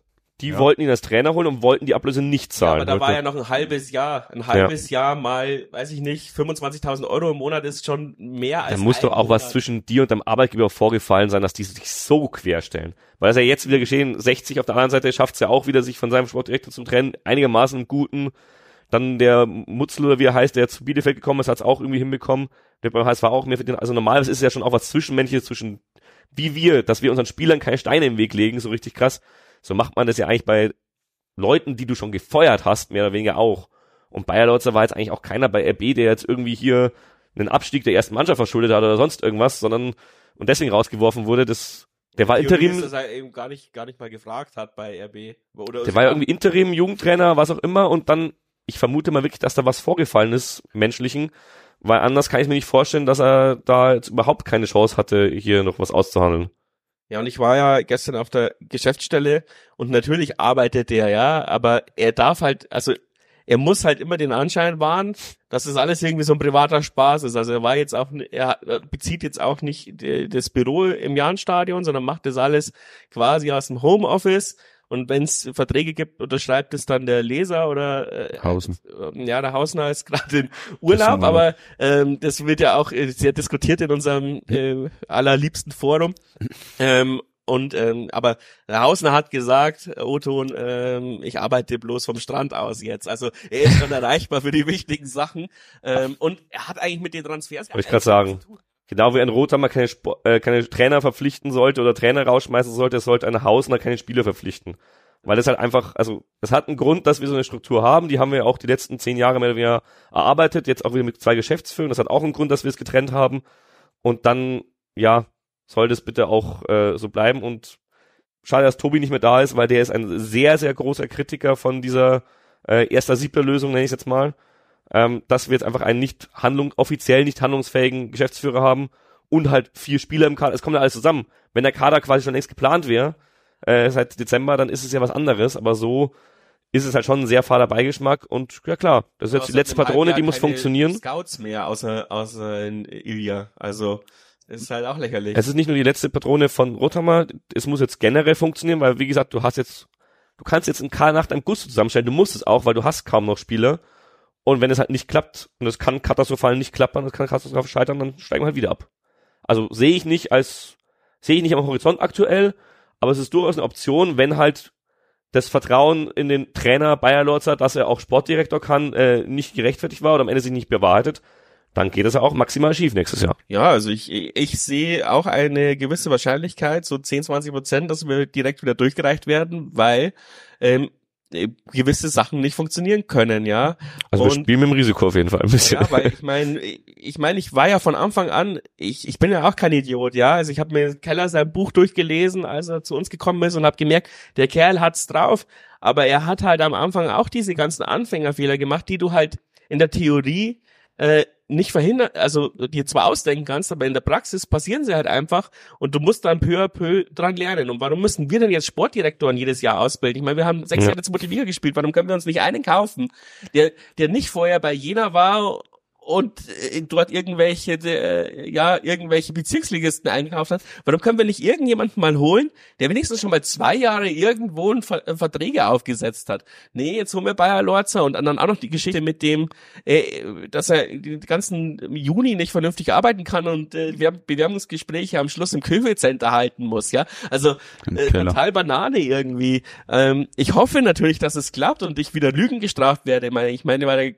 größte Kellerfeind dann ein, zwei Jahre lang, bis er natürlich uns den äh, Ich glaube, es gab wenig Kellerfreunde zwischendurch. Ja, genau, bis er uns das Gegenteil bewiesen hat. Also meinetwegen kann mir Baylords in drei Jahren das Gegenteil beweisen ähm, und aus der Regionalliga wieder in die zweite Liga hochkommen. Aber trotzdem habe ich keinen Bock drauf gerade. Also eigentlich würde ich jetzt gerne mal eine äh, Platz 6 Saison abschließen und äh, bis 15.06. den Kader zusammen haben. Aber ähm, wieder nicht, wieder nicht. Wir müssen wieder von Null anfangen und das ist genau das Bittere. Und ich lieben Achim. Ich habe ihn als Trainer auch gemocht. Ich mag seine Pressekonferenzen. Ich mag, wie er kommuniziert. Aber er ist halt, wie du sagst, Neuling auf der Position. Dann kommt die Sache mit, äh, bis 1.7. kann er nicht offiziell arbeiten.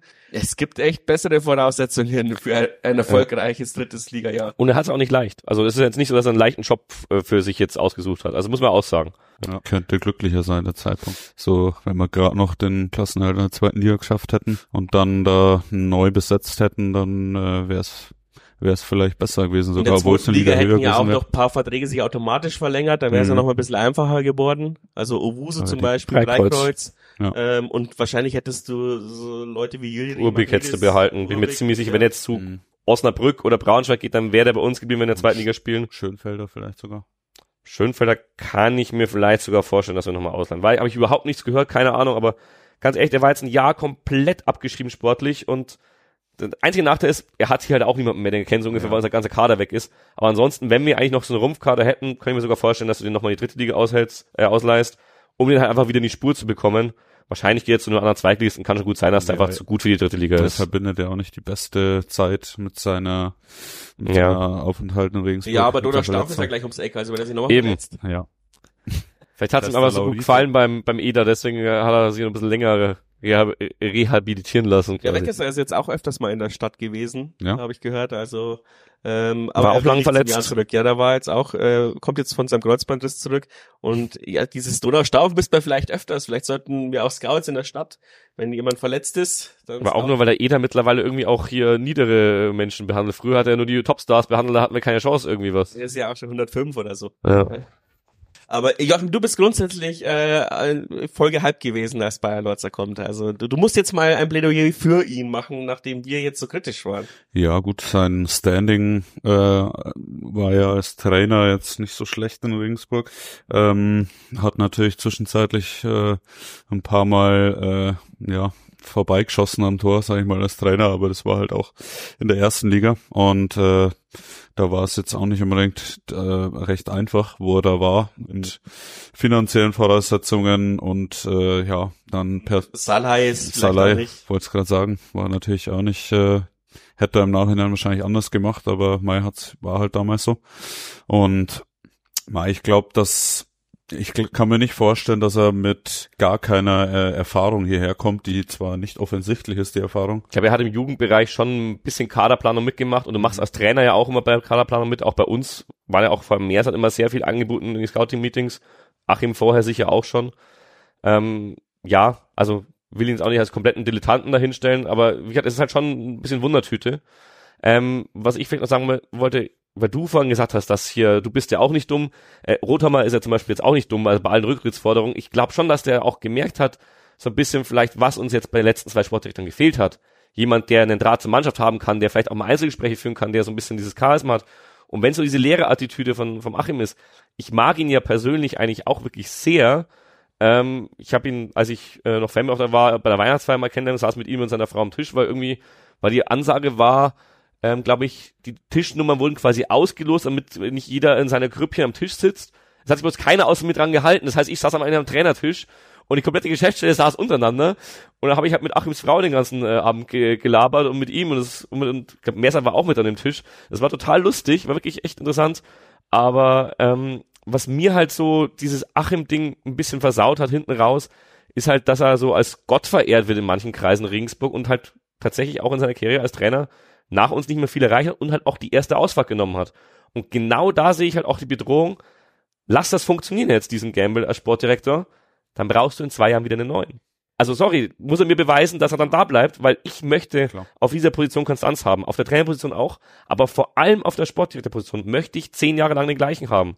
Weil ansonsten geht es jedes Jahr aufs Neue los und da habe ich keinen Bock drauf. Das war mein Problem damals Hm. bei Keller auch. Natürlich habe ich sein Potenzial erkannt, aber meine Sorge war eben, dass er bei der allerersten Saison, wenn es gut läuft, abhaut. Hat er mir was anderes bewiesen, aber ich glaube, ich wäre damals nicht so ein krasser Kritiker gewesen, wenn er einen sechs oder sieben oder acht Jahresvertrag gehabt hätte. Natürlich ist es auch ein fettes Risiko, weil du die dann notfalls in deinem Budget drin stehen hast. Aber ganz ehrlich, ähm, dass jemand das aussitzt beim Jahren mit viel weniger Gehalt als in dem anderen Jugendbereich ist Gefahr auch nicht sehr groß. Also das gleiche hätte ich jetzt bei Achim auch, ja. Also wenn der jetzt Haben wir da eine Vertragsdauer? zwei Ist die bekannt? Nee, es ist überhaupt nicht bekannt. Ich habe mir nochmal die Pressemeldung durchgelesen. Er ist ja auch offiziell noch kein Mitarbeiter. Bei der Vorstellung wird's auch bestimmt nicht Genau, dann, genau, wir können ja in der Vorstellungspressekonferenz fragen, aber Also am 1.7. quasi einfach mal, ja. Genau. Aber dann, dann gleich ein Fünfjahresvertrag, weil mein Gott, dann, dann soll er nächstes Jahr sein Lehrgeld zahlen. Das kannst du nicht bezahlen. Weiß ich nicht. Dritte. 100.000 Also, Euro im. Jahr verdienen, plus Dienstwagen oder sowas. Das kannst du schon ver- Gibt's ja beim Fußballmanager gibt's ja auch jedem Ju Jugendspieler fünf Jahresvertrag. Ist ja klar, aber du merkst ja in der Realität, beim Jahren haben wir das nie gemacht. Deswegen haben wir jetzt auch den Salat, der eigentlich ganz gut ist, weil wenn wir jetzt noch Haufen Zweitligaspieler hätten, dann äh, wären wir tot. Also Keller hat ja immer nur so kurze Verträge gemacht, weil klar war, hey, wir könnten jedes absteigen. Und Ja, dann hat, wenn du kriegst du die Spieler nicht mehr los. Bayer Lorzer abhaut, musst du ihm halt einen fetten Vertrag reinschreiben, weil sonst haut Ja. er ab. Es ist halt einfach so. Und Aber ich will auch nicht, dass er nicht funktioniert und dann äh, uns fünf Jahre auf der Tasche liegt. Tut mir ja, leid. aber dann geht er wieder irgendwo zu einem Jugendbereich und verdient er 200.000 Euro im Jahr. Bei uns verdienst du wirklich nichts beim Jahr. Und das ist, deswegen sind wir Ja. Und deswegen äh, wartet er auch den einen Monat noch ab mit seinem RB-Gehalt. Das äh, kann ich schon auch nachvollziehen. Das ist nicht der beste menschliche Zug, aber grundsätzlich kann ich das nachvollziehen. Aus finanzieller Sicht. Und das ist halt auch, wir sind halt so Billigheimer. Das nervt, regt mich manchmal tierisch auf, dass es mir anscheinend wirklich auch bei Spielern um 50 Cent äh, falschen. Du merkst es gerade. Also ich finde, wir haben uns bei Spielern musst du dich anpassen an den Markt mehr in der zweiten, dritten Liga. Klar nehmen wir da auch äh, andere Spieler als jetzt vielleicht andere Zweitligisten. Aber ich finde, du merkst es massiv auf der Geschäftsstelle. Da hat sich einiges verbessert durch die Zweitliga-Zeit. Ich hoffe, da wird nicht wieder alles eingerissen. Es wurden Stellen geschaffen, bei unseren Bekannten der Presseabteilung, die haben auf einmal nicht nur noch zwei Praktikanten und vielleicht einen Stellvertreter, sondern da war wirklich jemand da, der auch mal ja Grafiken machen kann und das nicht hier so nebenbei macht. Äh, sondern da haben wir, glaube ich, sogar noch für Social Media haben wir jetzt eine dauerhaft gehabt. Ich weiß nicht, ob die alle bleiben, ich hoffe es sehr. Ähm, und auch Gestern im waren sie noch da. Merchandising wurden Stellen, er ist noch nicht der 30.06. Eben. Merchandising wurden Stellen geschaffen und früher war es halt jahrelang so, es wurden nur Leute einge, äh, einge, dazugeholt, nicht eingekauft, zugeholt, die neue Sponsoren kaufen, äh, kaufen, die neue Sponsoren finden, weil halt die das Geld reinbringen. Ist ja okay, ist in jeder Firma so, die das Geld reinbringen, da wird als erstes ausgebaut, damit noch mehr Geld reinkommt. Aber irgendwann musst du das auch mal querfinanzieren und auch gerade die Medienabteilung war das erste, die, glaube ich, dann so ein bisschen was abbekommen hat. Aber auch Fanbetreuung, das ist auch sowas, das darf jetzt nicht in der dritten Liga wieder schlechter werden. Wir geben, wir haben auch in der zweiten Liga viel zu wenig Geld ausgegeben für diese Bereiche, für die Geschäftsstelle im Allgemeinen und ganz ehrlich, man hat schon gesehen, es war ein ziemlicher Exodus letztes Jahr. Es haben langjährige Mitarbeiter Geschäftsstelle den Verein verlassen und das hat sicher was mit Keller zu tun, dass diese Kellerjahre vorbei sind und dann, dass man einfach mal, wenn man raus, rausholen will, wenn man zehn Jahre da war oder sowas. Aber das tut schon auch weh. Also tut uns weh, weil wir, das halt auch unsere Kontaktpunkte sind, die wir kennen beim Verein. Aber ja, ich glaube, es tut auch im Verein weh, wenn du jetzt nur noch so eine Einjahres-Durchgangsstation ist für die Leute, bis sie halt irgendwas besser bezahltes finden. Du musst langsam zu einer professionellen Geschäftsstelle, der doch Geld zahlst, kommen. Deswegen bewerbt euch als Fanbeauftragter. und genau, die steckt Stelle ist noch ausgeschrieben. und steckt uns äh, Informationen durch, wenn ihr dann. Wo ich gerade klar- klarstellen möchte, das hat keine Fanbeauftragte je gemacht. Was Glaub ich. aber, dann, ja. aber aber zumindest ähm, fährt er dann mit uns auswärts. Und Genau, wir möchten mit jemandem saufen auf der Rückfahrt von Ja, äh, muss 6-0 nicht- in Kiel. Genau, nee, in muss- Kiel Lübeck, Entschuldigung. Es muss eine coole Socke sein, die äh, trinkfest ist am besten. Das wäre das wäre so die 1889 FM Schrägstrich Turmfunk Anforderung an den Fanbeauftragten. Vor allem die Anforderung, dass er einen Führerschein der Klasse B braucht, ist ja auch nur dafür, dass er uns äh, hier zum Auswärtsspiel fahren kann. Ja, obwohl obwohl es tatsächlich äh, viele Leute gibt, die gerne diesen Bus fahren anscheinend. Ja, der Fanbeauftragte ist schon lange nicht mehr gefahren. Ja, genau. Also äh, der Gaskar reist sich auch gerne drum, diesen Bus zu fahren. Also es gibt Leute, die gerne Auto fahren, kann ich zwar nicht nachvollziehen, aber für mich ist es gut, weil Also ich habe mich nie drum gerissen und ich musste ein paar Mal machen und dann haben die Leute gemerkt, vielleicht sollten wir ihn nicht mehr fahren lassen. ja, ich kann mich an einige rausgesprungenen Gänge erinnern. Ja, jetzt fährt doch eh die Automatik, glaube ich, oder? Ich weiß gar nicht, was ist das Nee, zurzeit? diese, also dieser Medienteam-Bus ist noch ein bisschen alt, Okay. aber es, die, die Jugend hat so, so Hipster Ja. E-Busse, der aber leider äh, Teilweise ohne Kofferraum dann. Ja, und, und wenn, wenn da zu viel beladen ist, muss den halt dann doch alle 120 Kilometer So, nachladen. aber wir schweifen ab. Ja, aber man muss ja auch mal ein bisschen. Über den Fuhrpark schwadronieren. ja, genau. Ja, Ey, Tellerrand das gehört ja auch zur Infrastruktur. Vielleicht auch verkleinerter Fuhrpark. Wer weiß. Weiß ich nicht, ja. Es kommt halt immer darauf an, ob die Autohäuser weiter sponsern, weil ich meine, der Ja. Sponsoring, die will halt die Fahrzeuge sein. Aber es entstehen ja gerade in Stadt und Nähe irgendwie wer im Minutentakt neue Autohäuser. Irgendeins wird da schon sponsern. Also das ist ja auch krass, was da alles kommt. Also, Gibt's, Porsche, gibt's, neues. Ein, gibt's einen Neuner-Sitzer beim, bei Porsche? Wir fahren einfach mit, schon. wir fahren einfach mit sechs so Porsche SUVs. Fährt Schön für die Umwelt. Nee, wie heißt da gibt's da nicht so eine sogar auch so so eine Hybridlösung ist so ein SUV mit Motor quasi Weiß drin? ich nicht, aber Porsche hat den ersten Sportwagen elektrisch damals gemacht und jetzt äh, lobbyieren sie schön für Verbrenner weiter. Hm. Wollte gerade sagen, die machen auch nur-. Nur SUVs. Ja, Robert, jetzt wird's politisch. Jetzt wird's politisch und äh, keine Politik im Podcast oder so, haben wir gesagt, oder? ja, Podcast. äh, also ich sehe es eine absolute Wundertüte. Wir haben auch noch überhaupt noch keinen äh, Transfer, den wir vermelden können. Man man äh, macht jetzt so Notlösungen. Ich weiß nicht, vielleicht auch mit meiner Kritik gestern, dass überhaupt nichts passiert, haben sie heute noch mal den Faber, die Faber-Verlängerung, also die automatische Verlängerung von Faber in die Social Media gestellt. Letzte Woche hat Weidinger verlängert. Ähm, Es Hannes wird hat mir versprochen, dass nächste Woche was Neues kommt.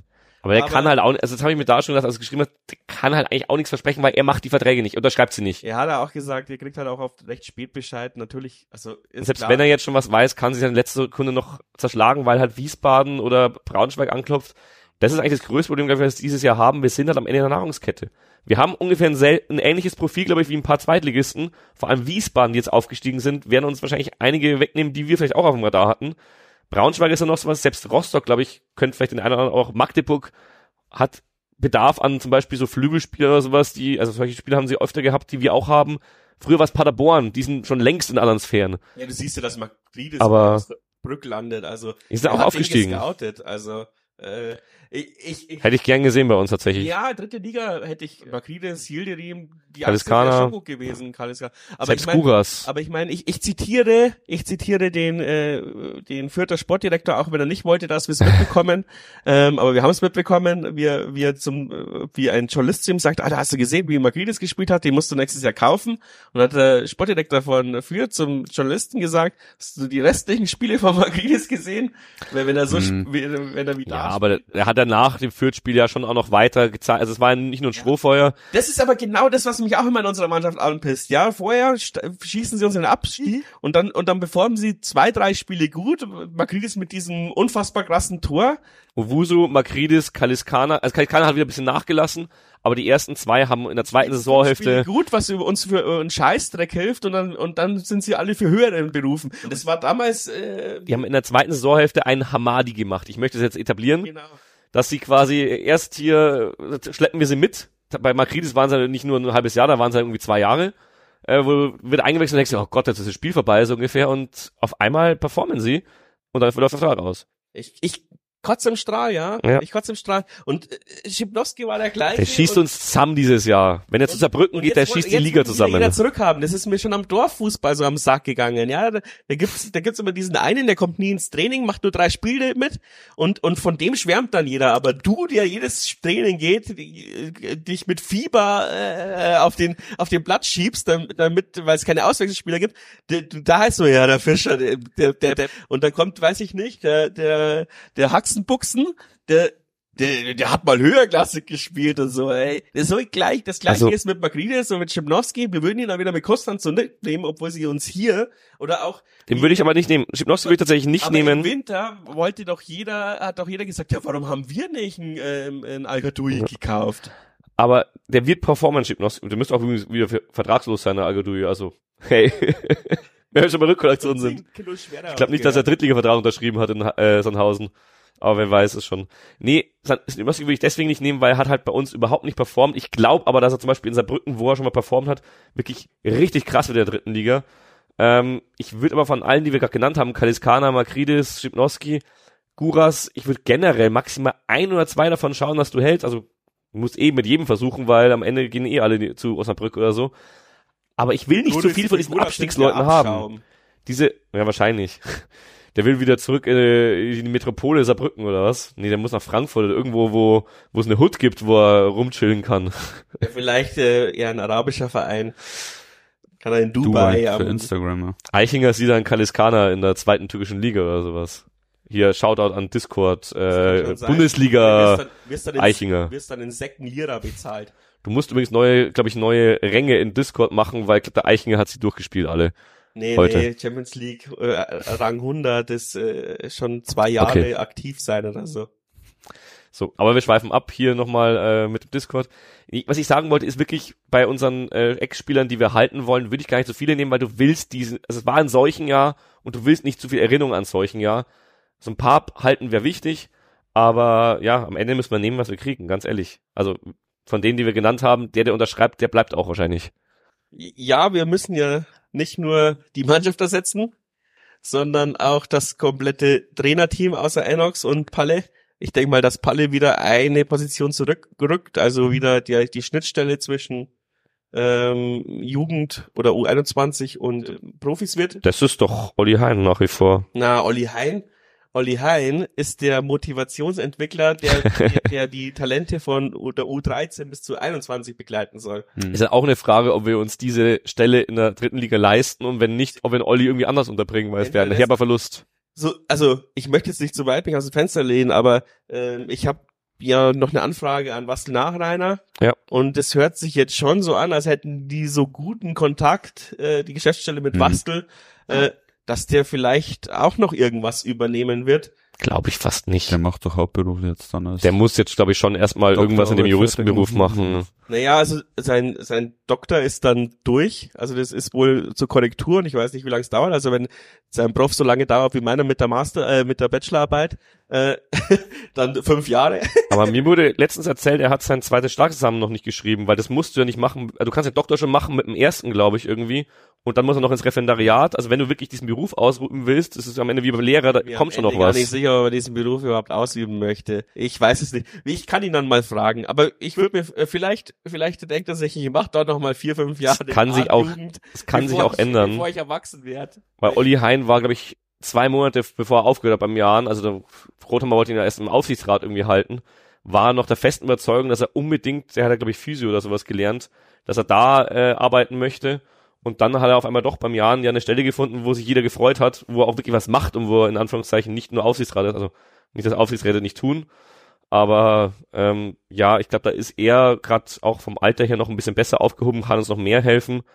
Wobei so ein Ex-Spieler im Aufsichtsrat auch nicht so schlecht wäre, wenn man so drüber Kann ja redet. auch beides werden. Also in manchen äh, Vereinen ist natürlich eine wichtige Position auch mit einem Aufsichtsratposten verknüpft. Also ich würde jetzt das eine mit dem anderen nicht ausschließen. Ähm, Wastel Ja. wäre auch ein guter Aufsichtsrat. Aber wenn wir drüber reden.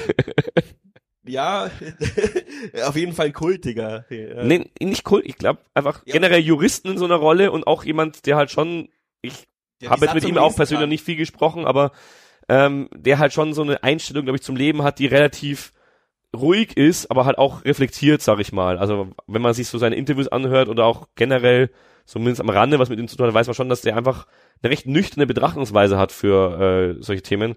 Kann uns, glaube ich, schon auch helfen aus einer Position, aber ja, ich will ihm jetzt nichts einreden. Klar, klar. Ich sage ja auch immer wieder so als als als Fanbase, ja, also sag mal so, wir sind so ein erweiterter Kreis, der auch die Vereinsentscheidungen betreffen will. Brauchst du auch einen Vereinsrechtler, ja? Eigentlich bräuchte man Haben wir ja im Aufsichtsrat eigentlich mit dem einem, mit Nein, aber, aber Gipfel ich meine jetzt, an sagen wir mal, die Fanbase, die Ultras plus 50 Leute drumherum so. wollen auch so ein bisschen die Entscheidungen im Verein. Aber auch da gibt's Juristen. Ja, aber ich meine, trotzdem haben wir uns das Ei reinlegen lassen, dass wir den Aufsichtsrat nicht selber, äh, also den Aufsichtsratsvorsitzenden nicht selber wählen können, weil, weil wir halt so ein bisschen im Erfolgsraus waren. Da müsstest du Zeit. einfach mal mit dem Gittel Andi reden, äh, der kann dir sicher erklären, warum er das so gut hält, weil der hat ungefähr jede unserer Satzungsänderungen mehr oder weniger nicht, glaube ich, alleine mehr oder weniger beschlossen, aber er hat zumindest alle textlich aufgesetzt, soweit ich das Okay. weiß, also zumindest Das formuliert. aus. Podcast. Das wäre echt eine gute Idee, aber es hat auch wieder Aufsichtsrat, ich weiß nicht, ob der über äh, über viele Sachen reden darf, die im Aufsichtsrat dann, dann passieren. muss halt das Off-Gespräch gut werden. ähm, ja, wir waren bei Trainer, mein Gott, schweifen wir wieder ab. beim Torwart und Athletiktrainer, da ist halt auch, da wirst du auch keinen fertigen kriegen. Sorry, das ist wie bei Geschäftsführer, wie beim Trainer, wir werden keinen kriegen, der irgendwie Zweitliga nicht, erfahren ist. glaubst du nicht, dass Enox einfach seine Zwickauer Crew mit hernimmt? Gut wäre es vielleicht sogar tatsächlich. Aber habe ich jetzt bisher nichts gehört. Also das ist ja eigentlich jetzt auch schon. Ver Verträge laufen auch zum 30.06. alle aus. Ja. Ähm, und also wie gesagt, also ich bin tatsächlich froh, dass äh, unser Athletiktrainer weg ist. Sorry, ähm, ich kannte ihn nicht Mhm. persönlich, aber aber die Leistung hat mich jetzt nicht so überzeugt. Ich bin auch beim Torwarttrainer eigentlich ganz froh, weil ich fand das auch nicht optimal. Also da hatten wir ja schon wirklich äh, fast Legenden als seine Vorgänger. Er war jetzt auch einer, den wir zurückgeholt haben, der früher Erfolge bei uns gearbeitet hat, der auch sicher kein schlechter ist. Aber irgendwie so richtig überzeugt hat mich das nicht. Urbik, glaube ich, brauchen wir jetzt nicht groß über einen Trainer, des Tortrainer. Vielleicht widerspricht er mir selber, würde sagen, der hat ihn richtig beeinflusst.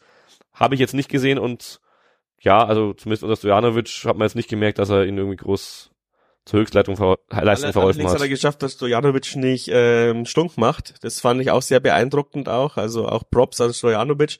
Ähm, die- das eine Mal, wo ich im Training war und ähm, was ich halt so auch beim Aufwärmen miterlebt, weil man, wir sind ja auch die Ersten im Stadion, also wir kriegen ja die Torwart auf, Aufwärmen immer mit. Äh, da hat er jetzt nicht Generell muss man, glaube ich, vor. Stojanovic auch den Hut ziehen, dass er eigentlich mit der Sache echt professionell umgegangen ist. Ich meine, es ist ja auch schon auch ein Druck. Er war eigentlich unser Königstransfer letztes Jahr. Also er hat wahrscheinlich 300.000 Euro gekostet oder so, sagt zumindest Transfermarkt. Was so viel Geld ist, wie wir, glaube ich, noch nie ausgegeben haben. Ich glaube, für Zwarz war es ähnlich damals. Hat ähnlich gut funktioniert. Ähm, ja, und für den hast du ja auch mehrere Jahre Vertrag gegeben, der jetzt nicht gilt in der dritten Liga, was vielleicht ganz gut ist, weil ähm, der wird auch ein Gehalt kassieren bei der Ablöse und sowas, das halt höher als das der anderen ist. Und nur weil du ein paar Prozent weniger kriegst in der dritten Liga, heißt nicht, dass es immer noch viel zu viel wäre.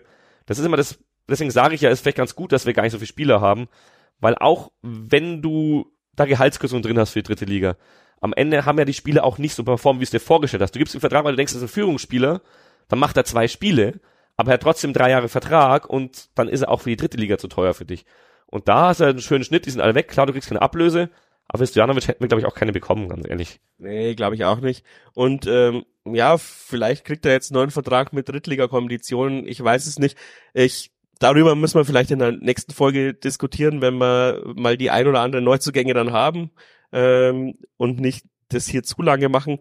Aber nach den Pressemeldungen hat sich ja so angehört, als wäre nur Jonas, also als hätten wir nur gerne Jonas Meyer gehalten. Die anderen zwei hätten wir sowieso abgegeben.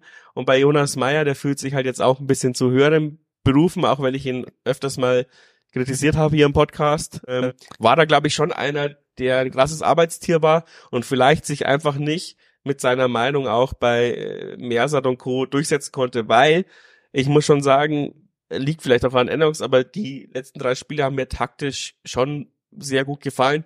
Die Auswechslungen haben Sinn ergeben. Ähm, bis, bis auf, dass er, dass er Lasse Günther gegen Jatta aufgestellt hat, da hat er wahrscheinlich Lehrgeld bezahlt. Ich muss immer das Pauli-Spiel bringen. Auch unter Meersat gab es taktisch gute Spiele, wo wir top eingestellt waren. Ja, natürlich. Aber, aber bei Jonas Meyer wollte ich sagen, du bist ja gar nicht, du, glaube ich, du kritisierst eigentlich gar nicht ihn, also, oder das waren für Sachen, wo er teilweise gar nicht viel dafür kann, wo wir nicht wissen, wer da was dafür kann, weil am Ende hat er einen Job von drei Leuten gemacht, wahrscheinlich in der zweiten Liga. Und eigentlich musste es auch drei Leute einstellen, um ihn zu ersetzen, das werden wir nicht machen.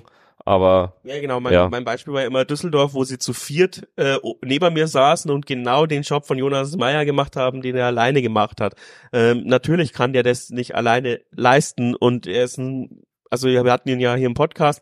Ähm, ich, wir sind öfters mal mit ihm im Bus auswärts gefahren. Ja. Also er, er, er ist schon ein krasses Fußball, äh, also nicht Genie, aber er hatte ich glaube, man hätte es wahrscheinlich auch verloren in der zweiten Liga. Also vielleicht nicht sofort, aber irgendwann ist klar, dass da Höheres ruft. Ja, du wirst halt leider wieder jemanden aufbauen müssen wie Jonas Meyer vor fünf Jahren.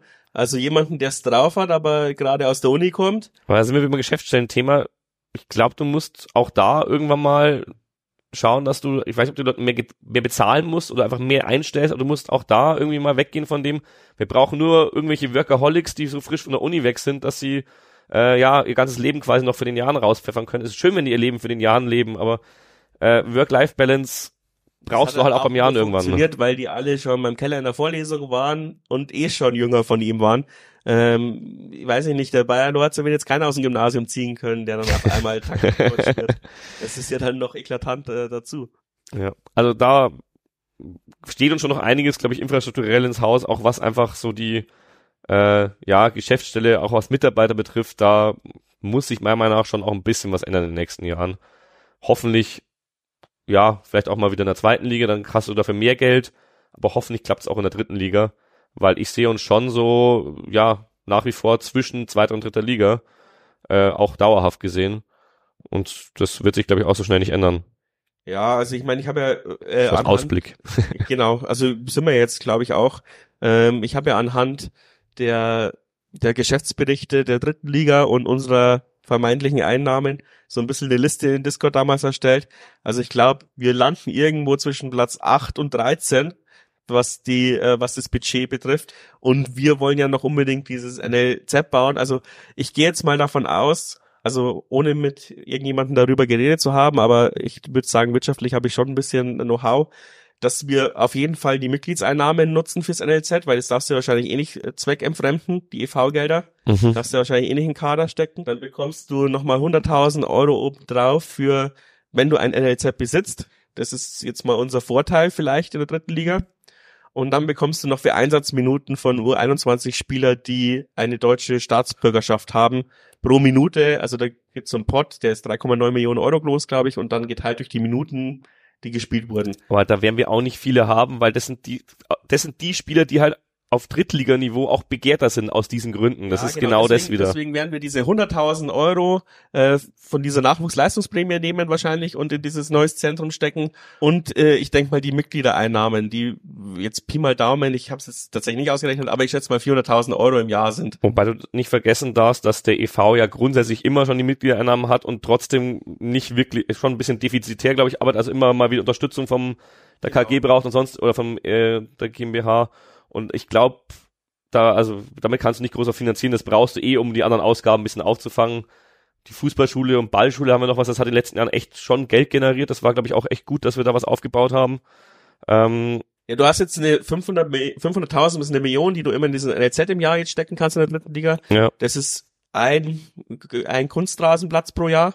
Also ich gehe jetzt mal davon aus, dass wir die nächsten drei Jahre, wenn wir in der dritten Liga bleiben, halt peu à peu drei, vier Plätze dahin bauen auf dieses neue Gebäude äh, Ding. Erstmal mit Containern arbeiten und dann hoffen, in die zweite Liga aufzusteigen, um ein gescheites Gebäude hinzubauen. Es wäre halt wichtig, dass du jetzt an den DFB-Pokal kommst und vielleicht auch mal über die, jetzt bist du ja leider immer der kleine Verein, also hast zwar jedes Mal ein Heimspiel, schön, aber die Einnahmen werden ja eh geteilt und ähm, ja, kriegst halt jedes Mal einen Erst- oder Zweitligisten vor die Brust. Es wäre schon cool, wenn wir noch mal, Oder? ja, ja, Wiesbaden ist auch Amateurtopf. Stimmt, stimmt. Die Aufsteiger und die letzten drei, die letzten vier, Bis Platz 15. genau, ja, die letzten vier sind Amateurtopf. Und nächstes Jahr müssen wir vor allem Vierter werden oder halt Toto-Pokal gewinnen, damit wir in den Pokal kommen. Das ist ja erstmal wieder die Herausforderung. Und wir spielen nächstes Jahr vier Wettbewerbe, äh, drei Wettbewerbe. Hey. Ja, und wir haben tatsächlich gestern ums Verrecken nicht rausgefunden, wann die erste Runde Toto-Pokal ist. Und das könnte tatsächlich am Mitte August irgendwo an dem Mittwoch sein, Hm. wo du dann wirklich gerade erst äh, am Sonntag gespielt hast und am Mittwoch dann Toto-Pokal spielen musst. Da bin ich auch echt gespannt. Und ich habe eben schon zum Hannes gesagt, du musst es unbedingt rausfinden und Joe noch sagen, nicht, dass dann am, irgendwie am Dienstag, am, weiß ich, Dienstag, der 14.8., äh, Ah ja, Joe, wir müssen morgen übrigens nach Eigelsbach. Genauso wie damals, äh, wo, wo die halbe Mannschaft die Regeln des Toto-Pokals nicht wusste. Es steht unentschieden und dann sagt der Hofrat auf der Auswechselbank, ja gut, dann müssen wir sich halt jetzt in, in der Verlängerung verschlagen. Dann- und dann, ja Alter, es gibt keine Verlängerung, es gibt gleich Elfmeterschießen. Aber auch nur in Bayern. In Ja, anderen Bundesländern gibt es aber ich teilweise mein- schon ich mein, Verlängerungen. Wenn die Hm. eigenen Spieler den Modus nicht kennen, dann kann ich ja auch nicht psychisch mich darauf vorbereiten, okay, 85. Minute, kein Bock auf Elfmeterschießen, ich leg noch mal den Zahn zu, weißt du, was ich meine? Ja. Äh, also wenn du mit völlig falschen Voraussetzungen in so ein Spiel gehst, und wir haben es uns gestern tatsächlich nochmal angeschaut, äh, die Niederlage, wir lagen ja schon 2-0 vorne, hat Salah eingeleitet. völlig krassen Fehlpass, einfach in die Füße vom Eigelsbacher gespielt. Stimmt, da war ich sogar.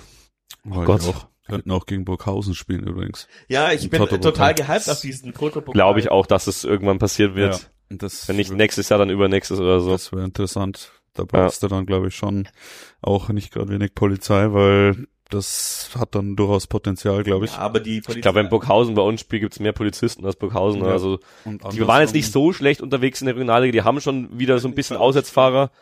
Aber trotzdem sind die schon weit von ihrer Zuschauerzahl entfernt, die sie mal früher hatten. wir werden immer auswärts spielen, außer wenn es gegen Unterhaching oder Ding Stimmt. geht. Also es ist ja Und auch nur, wenn Haching jetzt aufsteigt. Wobei es ja gut aussieht, haben gestern das Hinspiel Ing- gewonnen. Oder Ingolstadt und dann Mhm. muss man halt auch das Heim losziehen. Also, ähm, aber auswärts in äh, Burghausen. Ingolstadt ist, ach stimmt, Ingolstadt ist auch Drittligist, ja klar. Burghausen. Burghausen wäre schon ein cooles Los auswärts. Ich glaube, äh, da wird man auch die Oberhand haben dann im Stadion. Burghausen nur auf Krücken.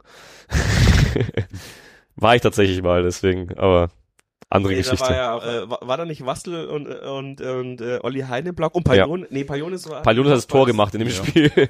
Das entscheidende Tor, mit dem wir mehr, oder- also es war wirklich, die, ohne das Tor wären wir nicht aufgestiegen wahrscheinlich. Und nicht aus der Regionalliga rausgekommen und 1-0, ne? ja, dann, weiß ich nicht, wären wir jetzt noch Regionalliga oder so.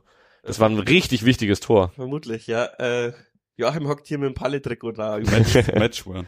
Aber Das hat dritte Liga. Spiel mal rausgebracht. Das war ein Jahr später dann, wenn es Ja. Drittliga war. Das war aber Ja. auch mit positiven Ergebnissen verbunden, weil da kam ja dann auch der Aufstieg. Ja, Tobi hat Das vorhin war noch geunkt, worauf wir uns freuen dürfen in der dritten Liga. Es gibt wohl einen Rückensponsor auch noch. Hey, wieder mehr was für, für die Marketingabteilung zu vermarkten. Und Ja. Hummel. Vielleicht können wir ja Aber Hummeltrikots. Bin Hummeltrikots und Rückensponsor. Wenn dann, also Rücken würde ich schon gern wieder Händelmeier oder sowas so sehen. Wäre schon cool. Ja. Ja, weiß ich nicht. Aber er ist jetzt Aber- nicht mehr ganz so äh, liebgesonnen, der, der Geschäftsführer. Der hat damals schon teilweise bei Ingolstadt mehr investiert als bei uns, also der, dem war ich auch nie lieb gesonnen. Mhm. Ja, schade eigentlich, weil eigentlich eine kultige Marke ist, aber seit die Luise nicht mehr da ist. Es ist halt eine Marke, die, glaube ich, noch nie groß Werbung gemacht hat und trotzdem in ganz Deutschland irgendwie zu kaufen war. Also hat er auch ohne Werbung funktioniert. Hm. Ne, das war, glaube ich, genau der Knackpunkt. Der wollte in ganz Deutschland kaufbar sein und Netto hat gesagt, Du hast in nicht. Baden-Württemberg irgendwie Weißwürste mit Händelmeier-Senf kaufen Ja, können im Supermarkt. Ja, genau, auch seine Soßen äh, national vermarkten. Ja, Und okay. das hat nicht funktioniert. So rum war es ja. Jetzt kriegst Sind auch auch wieder zusammen. Nachbarländer mittlerweile auch, oder? Händelmeier, glaube ich. Gibt auch so einen Fanclub in den das USA. Aber so als Ex-Regensburger irgendwie sowas halt. Hm. Dann ist natürlich ein Zweitliga-Sponsoring äh, zu teuer, wenn, wenn deine, deine Cash-Cows nur regional verfügbar sind. Aber Stadionnamen kaufen, sondern Händelmeier-Senftopf. Ja, ich, ich, also mein, mein Hot Take ist ja, dass er, dass er die Donau Arena den Namensrechte kauft, weil die wird wahrscheinlich sehr günstig zu, die werden wahrscheinlich sehr günstig zu haben sein. Hm. Ähm, Das aber jetzt sponsert er auch nicht gell? wirklich krass ab. Aber es lohnt sich halt auch eigentlich nicht mehr, diese Namensrechte. Das ist doch eigentlich nur Absteigen und Ast in Deutschland. Ja, Mhm. aber äh, ausgeschrieben sind sie jetzt trotzdem. Also vielleicht sollte man auch die, äh, sollte man die, sollte man zusammenlegen und dann die 1889 FM Arena machen und die Eishockey-Leute spielen da drin. Wäre auch witzig. Oder Turmfunk Arena. Ja. Klingt was besser. Oder wenn es einfach Jan Arena und dann spielt er Eishockey in der Jan Arena, ist auch toll. Ja, vielleicht sollte man die 100.000 Euro im Jahr einfach aufnehmen für so eine Ich muss Trollaktion. jetzt mal hier mit dem Gerücht aufräumen, dass der Jan nichts zahlt. Der Jan zahlt ja auch hier äh, Geld für die Namensrechte vom Jan-Stadion. Kann er auch noch investieren für die Donau Arena. Ja, es hat Synergieeffekte, würde ich sagen. Vielleicht kriegt Ja. man dann auch ähm, einen Teil der Donau Arena zum Hallenturnier oder so. Können wir uns Eishockeyspieler ausleihen, wenn Not am Mann ist. Aber Hallenturnier mit so Kunstrasen und Bande, so richtig oldschool. Ja, hätte ich auch mal wieder. Also äh, Hallenturnier äh, war damals auf DSF schon immer ziemlich geil. So, jetzt schweifen wir wirklich ab. Haben wir noch irgendwas Wichtiges, was ich vergessen habe? Ich glaube, wir sind durch. Seid ihr, seid ihr euphorisch auf die dritte Liga oder? Also gerade habe ich keinen Bock auf Fußball tatsächlich. Ich war letzte Woche noch beim äh, Toto-Pokalfinale quasi, also Württemberg-Pokalfinale in Stuttgart. Das war ganz nett, aber es war wieder so ein klassischer Effekt, wenn du halt nicht irgendwie der, wenn du nicht so krass invested bist wie beim Jahren, wenn am Ende das Finale verlierst, ja mein Gott, alle um dich rum sind traurig und denkst, dir, Leben geht weiter. aber jetzt bin ich erstmal froh, dass ein bisschen Fußball äh, vorbei ist. Champions League Finale ist glaube ich noch am Samstag, das werden wir wahrscheinlich noch geben und Und dann Sonntag. Und am Sonntag. Ach, Sonntag ist Unterhaching, ja, Mhm, stimmt, ja. Rückspiel. Aber ansonsten in, ja, in zwei, drei Wochen werde ich schon wieder kaum erwarten können, das weiß ich jetzt schon, dass die dritte Liga losgeht. Geht ja eh bald los, oder? Ja, gut, dass du überleitest. Ähm, kann ich jetzt vielleicht exklusiv ankündigen, bevor es der Verein ankündigt. Eigentlich war Trainingsstart ja der 26. Juni am Montag. Äh, Joe Enox hat gesagt, ja, aber dann kommen ja zu wenig Fans an Karlbachweg, deswegen verschieben sie es auf den 25. auf den Sonntag, haltet euch den frei. Also alle hin. Trainingsauftakt am Karlbachweg geben mit vier bis acht Spielern. Sag ich jetzt mal so. Ja. Elf, Also ich bin, ich schön. bin froh, wenn wir zweistellig sind, ja. Hm. Zehn plus. Gut, dann danke fürs Zuhören bei dieser Mega-Folge. Gleich kommt noch der Unterstützerdank. Servus. Ciao, danke fürs Einladen. Servus. Meine Schweißfinger können Oh, nicht mehr die Maus bewegen. Und bevor es zum Unterstützerdank geht, noch eine kurze Einordnung. Wir haben die Folge schon am Donnerstagnachmittag aufgenommen. Ich habe sie jetzt erst am Samstag produziert. In der Zwischenzeit ist einiges passiert an die Geipel-Verpflichtung. Die Ultras haben diesen Brief um Hans Rothammer veröffentlicht und der Trainingstermin wurde schon veröffentlicht. Ist jetzt also keine exklusive Info mehr. Ähm, ja, hätte ich mal alles schneller hinbekommen, aber ging irgendwie nicht. Ähm, nur so zur Einordnung, nicht, dass ihr denkt, ja, die Idioten, äh, wissen wir ja schon alles. Ähm, genau. Jetzt zum Unterstützerdank sind wieder einige Spenden reingekommen. Vielen, vielen Dank dafür. Die Claudia dankt aus Kiel. Special Dank wieder an die Dauerunterstützer Paul und Sonja aus Vilshofen. Also, ihr habt dieses Jahr wirklich einiges dazu beigetragen, äh, ja, meine finanzielle und zeitliche Motivation hochzuhalten. Vielen, vielen Dank. Auch im Namen aller, die hier kostenlos zuhören können, weil ihr ja den Laden finanziell am Laufen haltet. Julian hat seinen Beitrag erhöht auf Steady, deshalb haben wir wieder die 100 Euro Grenze geknackt. Sehr geil, danke dafür, vor allem auch, weil ihr ja selber so viel Zeit mit der Jahn-Blog ähm, ja in diesen Verein steckt. Ähm, ja, das bedeutet mir sehr viel Danke und coole Geschichte. Der Michael, den habe ich nach dem Heidenheim-Spiel kennengelernt, ähm, hat auch was gespendet, aber mit der Bedingung, dass ich alle Hörerinnen und Hörer zum Badminton-Pokalturnier in Hautzenberg einlad. Da veranstaltet der BC Grün-Weiß Obernzell ein großes Turnier am 17. Juni um 9 Uhr. In der Dreifachturnhalle geht's los. Für Kinder soll auch was geboten sein, also schaut's bei Michael vorbei und schaut euch Badminton an. Ist auf jeden Fall eine schnelle Sportart und äh, ja, bestimmt ist da auch für Speis und Trank geboten. Gibt Schlechteres, was man am Wochenende unternehmen kann. 17. Juni ab 9 Uhr.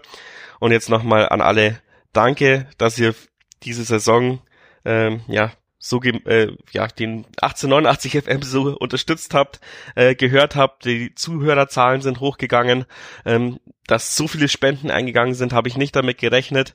Ähm, ich muss ehrlich sagen, vor der Saison habe ich mir überlegt, vielleicht lasse ich es die letzte Saison beim Turmfunk und auch beim Podcast sein.